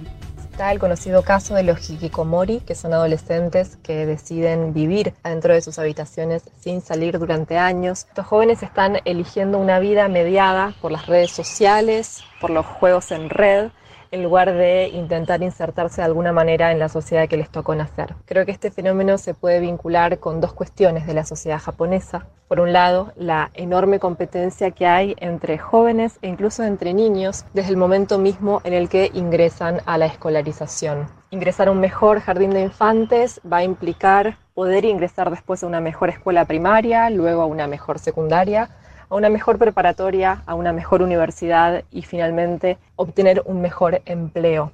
Esta lógica del sistema laboral japonés implica que en las familias, desde que son muy niños, eh, los hijos estén sujetos a grandes presiones. La segunda cuestión tiene que ver con el fenómeno del bullying, que también es un problema muy grave en Japón y muchas veces es indicado como uno de los impulsos principales Dos motivos plantea ella eh, para explicar lo que tiene que ver con los hikikomoris. Como le decía, se calcula que más de dos millones de adolescentes, no solo van a ser adolescentes, van a ser personas mayores también, que pasan años encerrados en sus casas, como ella lo contaba, en la gran mayoría de las ocasiones con el aval de algún familiar que por supuesto locura. lo va a mantener, le va a dar de comer, Sí, lo que van a hacer es, claro. van- se van a manejar a través de las redes sociales, Pero incluso años, o todo. sea, no salen. no eh, salen. No salen ni para comprar. No salen de sus casas, de hecho veía documentales en los que, las- los que se animaban a hablar, porque además eso como mucha dificultad para sociabilizar. Y sí, Y contaban algunos casos que habían logrado salir después de muchos años y la dificultad, no sé, por el sol, entonces Ay, estar Dios. bajo el sol. Sí, Me acordaba mucho, seguramente habrán visto Merlí, eh, la serie. Sí, eh, pero no, no la vi. La tengo, pero no la vi. bueno, que hay un caso de un La alumno catalán. que sí, que le pasa eso, ¿no? No me acuerdo el nombre de- del alumno, pero lo que le pasaba es Ah, que hacía sí, años sí. que estaba en la casa y no quería salir. Bueno, Merlí va, Merlí va- va a la casa a tratar de enseñarle, ahora me acordé. bueno, es- esto es así, pero un fenómeno Sí, eh, en. Japón. Lo que contaba. Dos millones de pibes están así. Sí, no, no hay, este, digo, en algunas cuestiones los datos muy con pinzas, pero sí es un fenómeno que es, es un gran problema para Japón. Eh, el caso de estos chicos y sobre todo chicas que no quieren salir de sus casas. Paula lo, lo asociaba a esta cuestión más de un sistema laboral y exigencias que se ven desde chicos. Esto que ella contaba me pareció re interesante lo que tiene que ver con el sistema educativo, de que cada vez, cada instancia educativa requiere de un esfuerzo de poder ingresar y que todo eso va, tiene como finalidad objetivo conseguir un buen empleo, ¿no? Como siempre focalizado. Y acá les hago una recomendación domingo a la tarde, hermosa película, Like Father, Like Son, de Tal Padre Tal Hijo, del director Hirosaku Coreda, que cuenta justamente el caso de dos familias que descubren a los seis años que les intercambiaron a los hijos. Bueno, un, un tremendo drama, ¿no? En ese sentido, pero se muestra el, la familia de un padre arquitecto que trabaja todo el día, que Mm. llega después de cenar, que le exige a su hijo que aprenda inglés, que aprenda piano, que aprenda... Bueno, muchísimas exigencias sobre ese nene y la otra familia de un comerciante mucho más relajada. Pero acá me parece que está buenísima la película para observar justamente todas esas exigencias y de buscar un buen Claro. empleo y dedicarte básicamente a, a lo laboral. Y bueno, el otro caso que tiene que ver y que es una cuestión inter- internacional, eh, la cuestión del bullying, ¿no? Por supuesto. Pero esto es un drama, de hecho, bueno, hay muchísimos eh, informes que pueden ver eh, las entrevistas directamente a estos chicos, estas chicas que Claro. cuestan hacer, cuentan acerca de su dificultad. Sí. Y de hecho me acuerdo el caso de una madre que decía, bueno, y su no querer salir también me llevó a una depresión a mí, porque yo como mamá no poder hacer nada para que salgan. Claro. Bueno, realmente eh, un drama. Y por último, el caso de eh, lo que se conoce como karoshi, que tiene que ver con estas personas que eh, en algunos casos por ahí tenían alguna cuestión previa de salud, pero en la gran mayoría no, y terminan, mueren en muchas oportunidades, incluso en su mismo, en su- la oficina o el lugar donde trabajan, de un derrame cerebral, un paro cardíaco, jóvenes, eh, que se considera que mueren por exceso laboral. Entiendo que en Japón... ¿Exceso de horas? o- Exceso de horas porque entiendo que no está del todo regulado lo que tiene que ver con las horas extras. No está, eh, me gusta. eh, Tal vez no esté del todo regulado. No, to- todo lo que es Asia, muchachos, con eso está difícil. Horas extras. Eh, bueno, y de hecho esto va a tener, eh, digo, si, si se confirma que la persona murió por el exceso de trabajo, la familia recibe una indemnización. O sea, como para que tengamos una idea de que realmente es un drama, Perdón, es un acá, fenómeno. acá, así googleando medio a la luz de, Sí. a la velocidad de la luz. eh, Japón, la, la media es de casi 70 horas por semana. Claro, o sea, tienen las, las 70 horas 40 por sema- horas más las extras. Por Pero eso. pará, 70 horas por semana me da 10 horas por día. Sí. Incluyendo el sábado y el domingo, ¿me entendés? Sí, sí, sí, sí, O sea, totalmente. es- Fede, casos de gente que no vuelve a su casa, duerme en la misma oficina o duermen en esos ho- hoteles que son como unas capsulitas. Entonces, para que el gobierno indemnice a la familia de- del fallecido o fallecida, tiene que constatar que hayan trabajado más de 100 horas extras por mes, o sea, en el último mes previo a la muerte. Qué linda sociedad, che. Me están dando unas ganas tremendas. ¿Viste que está, se volvió cool Japón? Esa cosa de Twitter. Esa cosa de ustedes, de los milenios. Bueno, vos No, pero- viste, ¿qué? eh, perdidos en Tokio. Sí, claro, la vi. Me encantó. Y bueno, ¿qué, ¿Qué sé yo? Y, pero, le- pero es no. cool. o sea, son dos Ay, yo no la occidentales. vi, no para, la para la historia, la historia de Perdidos en Tokio. Bueno, pero son dos yankees. ir, No, hay muchos japoneses. No la Ah, vi, no la sí. vi, o sea, le recomiendan. Sí, sí, sí. Sí. A favor de Japón diría que no es solo de Japón esto, ¿no? Que es un No, tema de claro. mo- modo de producción asiático Sí. intensivista que, que, bueno, que lleva a estas cuestiones. Por ahí Japón eh, informa al mundo lo que pasa allí y en otros países Sí, no se pero- Sí, tanto, me parece. y, y- y totalmente, Juanma, lo que decís, lo que me parece de Japón es que también siempre está visto como eh, ejemplo en el crecimiento económico, Es el esto más muy de la capitalista, mirada occidental claro, de el- modernización. Algunos dicen es el más occidental de los países, eh, por el mismo tiempo como esa cosa de mucha tradición japonesa, pero al final también tiene una es el más occidentalizado, ¿no? Después de la Segunda Guerra. Che, pero eh, para volviéndolo el ministerio eh, de, la, de la soledad, hay algo ahí, yo no sé si, si, si Paula, eh, la, la especialista, eh, comenta algo o no, de esta cosa de la soledad, o sea, de la desarticulación de lazos sociales, porque hay algo ahí que a mí me, me suena como de todo lo que contás, que se repite al final, Sí. que es... Todo están, sol- están todos solos, viven solos. Eh, los, los viejos se mueren solos. Los jóvenes están en, un cuarto y prefieren estar en un cuarto que con otros, con, con sus amigos. Eh, se mueren trabajando y trabajan. Bueno, hay algo ahí, ¿no? Como de medio de, de- de individuos sin. eh, sin, sin, sociabilidad, sin Sí. lazos sociales. Bueno, si te parece, escuchamos el último audio que es muy breve de Paula y ahí ya le damos la conclusión a ver si podemos ir respondiendo un poco. Me parece que el fenómeno de los suicidios entre jóvenes, entre adultos e incluso el fenómeno de la muerte por exceso de trabajo se tienen que anclar en fenómenos que están vinculados con el presente y con las lógicas de trabajo, de explotación y de desarrollo económico que tiene una sociedad como la sociedad capitalista eh, japonesa contemporánea. Bueno, ahí nos daba un poco la respuesta de más que mirar el pasado, Sí, miremos ahora. el capitalismo Claro. salvaje de, de Japón. Acá me escribe Pau y me dice, eh, te estoy escuchando, bueno, ante la consulta de Fede Vázquez del principio sobre la vejez, eh, como algo que puede ser bueno para disfrutar con los nietos, las nietas, eso se vuelve muy complejo justamente por la baja natalidad y la presión sobre los adultos. Eso me da respuesta en base a lo que vos decías. De todas maneras, yo creo que hay, po- hay pocos nietos para cuidar, digamos. Sí, hay más abuelos que nietos. Sí, Si sí, totalmente. Si te quedás en tu casa, no, no, no querés tener hijos tampoco. Si estás deprimido vos, si está deprimida tu madre porque vos estás deprimido, No, ¿quién totalmente. quiere tener hijos en una sociedad así? de digamos? todos los que estamos acá, Elman fue el único que dijo banco esa cuando habló. No, no, la- No, pero está, no, pero sabes que. No. ¿Banco cuál? ¿La, No, cuál? boludo, ¿La de quedarse en la casa? No, no te estoy bulineando, no. ¿Sabes sabes lo que, Por favor. Bueno, acá estamos No, viendo un, te caso. Déjame que te diga algo. Hay algo. Estamos extremando, estamos, eh, pero. eh, esta cosa de, de- de- de estar mejor, de mejor solo que acompañado. Hay algo que, col- tomando Sí. a Japón como un extremo absoluto, hay algo que pueda pasar, no, pero de verdad te lo estoy preguntando, que, que, mm, eh, las generaciones nuevas lo tengan un poco más este mm, eh, transitado que, que, que los que tenemos más años. Quiere decir, hay algo que se, se- se está volviendo más, más común esto de, de- de la de, de estar solo, de que prefieres Sí. estar solo. ¿o ver, no? eh, Por ahí no es una boludez. No, no es una boludez. Eh, en mi caso me, me gustaría poder hacerlo. O sea, yo a mí me- tengo que aprender a estar solo, digamos. Pero lo veo como un valor esto de, de poder estar solo y aprender. Porque a vos te cuesta estar solo, Claro, en tu caso. en mi sí. caso, pero sí veo, y cuando Leti hablaba del caso de los jóvenes japoneses, pensaba en la cuestión de, de los gamers. Yo tengo amigos Mm. que Sí. están eh, horas, y quizás hay, hay padres y madres escuchando y, Sí. y le quieren poner el documental para que vean. Podés ir a. ¿Ves por qué no jugar tanto al Fortnite? Por esto, Pero eso, eso, eso pasa, boludo. Eso pasa, Claro. y, y incluso amigos que me cuentan que pierden la noción del tiempo Claro. Mm. eh, jugando, digamos. Eh, a cualquier juego, digo, puede ser Fortnite, puede ser Age of Sí. Empires, ¿no? Pero como que se, se les diluye el tiempo y que pasan horas y horas y horas delante de, de la compu. Eso sí me parece que tiene Sí, que ver y que terminás descartando otros vínculos por estar jugando, digamos, ¿no? Sí, sí, o ca- casos extremos, no de amigos eh, puntuales, pero sí de conocidos donde ruptura de parejas. Porque, Claro. che, Y sí, jugando al LOL todo el día, no imagínate, podemos. che, dale, que- vamos a hacer tal cosa, no tengo que jugar. Claro. ¿Y eso vos crees que tiene que ver con, con una, con una lógica muy de, de como de, de la cosa adictiva de, de los jueguitos ahora? ¿O tiene que ver con algo más profundo de, no sé, qué sé yo?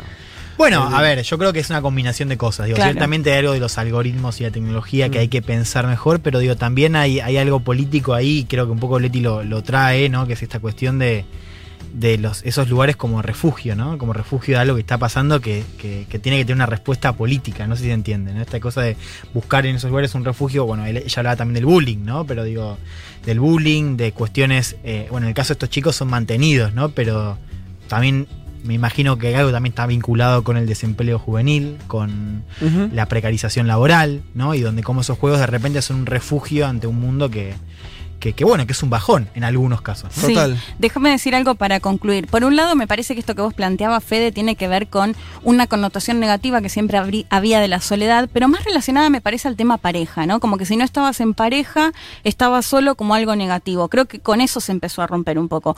Pero distinto me parece la soledad de romper con todo tipo, tipo de vínculo y de sentir que no formás parte de esta sociedad, que me parece que era un poco lo que planteaba Pau.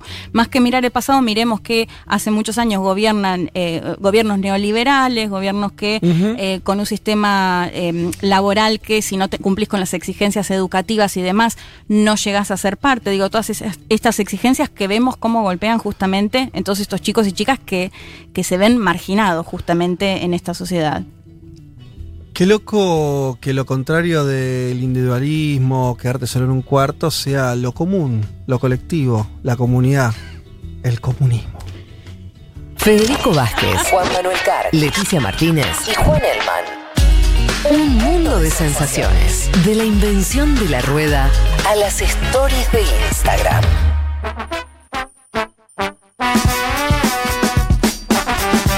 Camarada Vázquez. No se esperaban ese final, ¿eh? Mirá cómo No, te lo uní, no, ¿eh? no. Pero estaba servida, ¿eh? diciendo, Estaba ahí, ¿eh?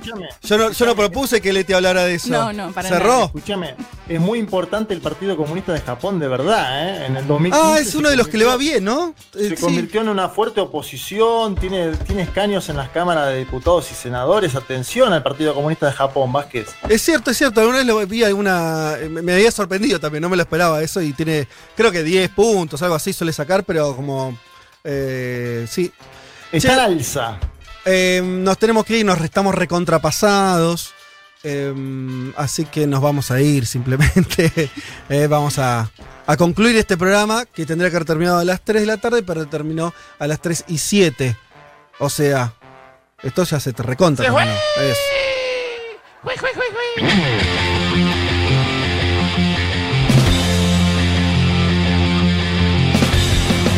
Eh, señoras y señores, eh, muchas tardes y buenas gracias. Nos vamos entonces nomás eh, sin antes, no sin antes agradecer a David Eskenazi por la puesta en el aire, a Natalia Espósito y a Yelén Berdinas por la producción de este programa y a ustedes, queridos compañeros, por habernos acompañado en esto que hoy, en este programa donde volvió el comunismo, por lo menos en este programa, eh, en estas tres horas, estuvimos hablando sobre la utopía comunista o las contrautopías. Sí. Vázquez La viejo japonesa. lesbiano, te dicen por ahí. No entiendo a qué viene, pero. Yo tampoco, pero lo estoy escuchando muy seguido últimamente. Tenemos que indagar ahí. No, chica, no, no. No, ya- yo no, no, no hay- no hay yo no tiempo. indagaría. No hay tiempo, no hay tiempo. Cualquier cosa, No, no, pero. no, terrible lo que acabas de decir. Eh, fenómeno. Chao, vamos. Eh, nos fuimos, nos recontra fuimos. Chau, hasta el domingo que viene.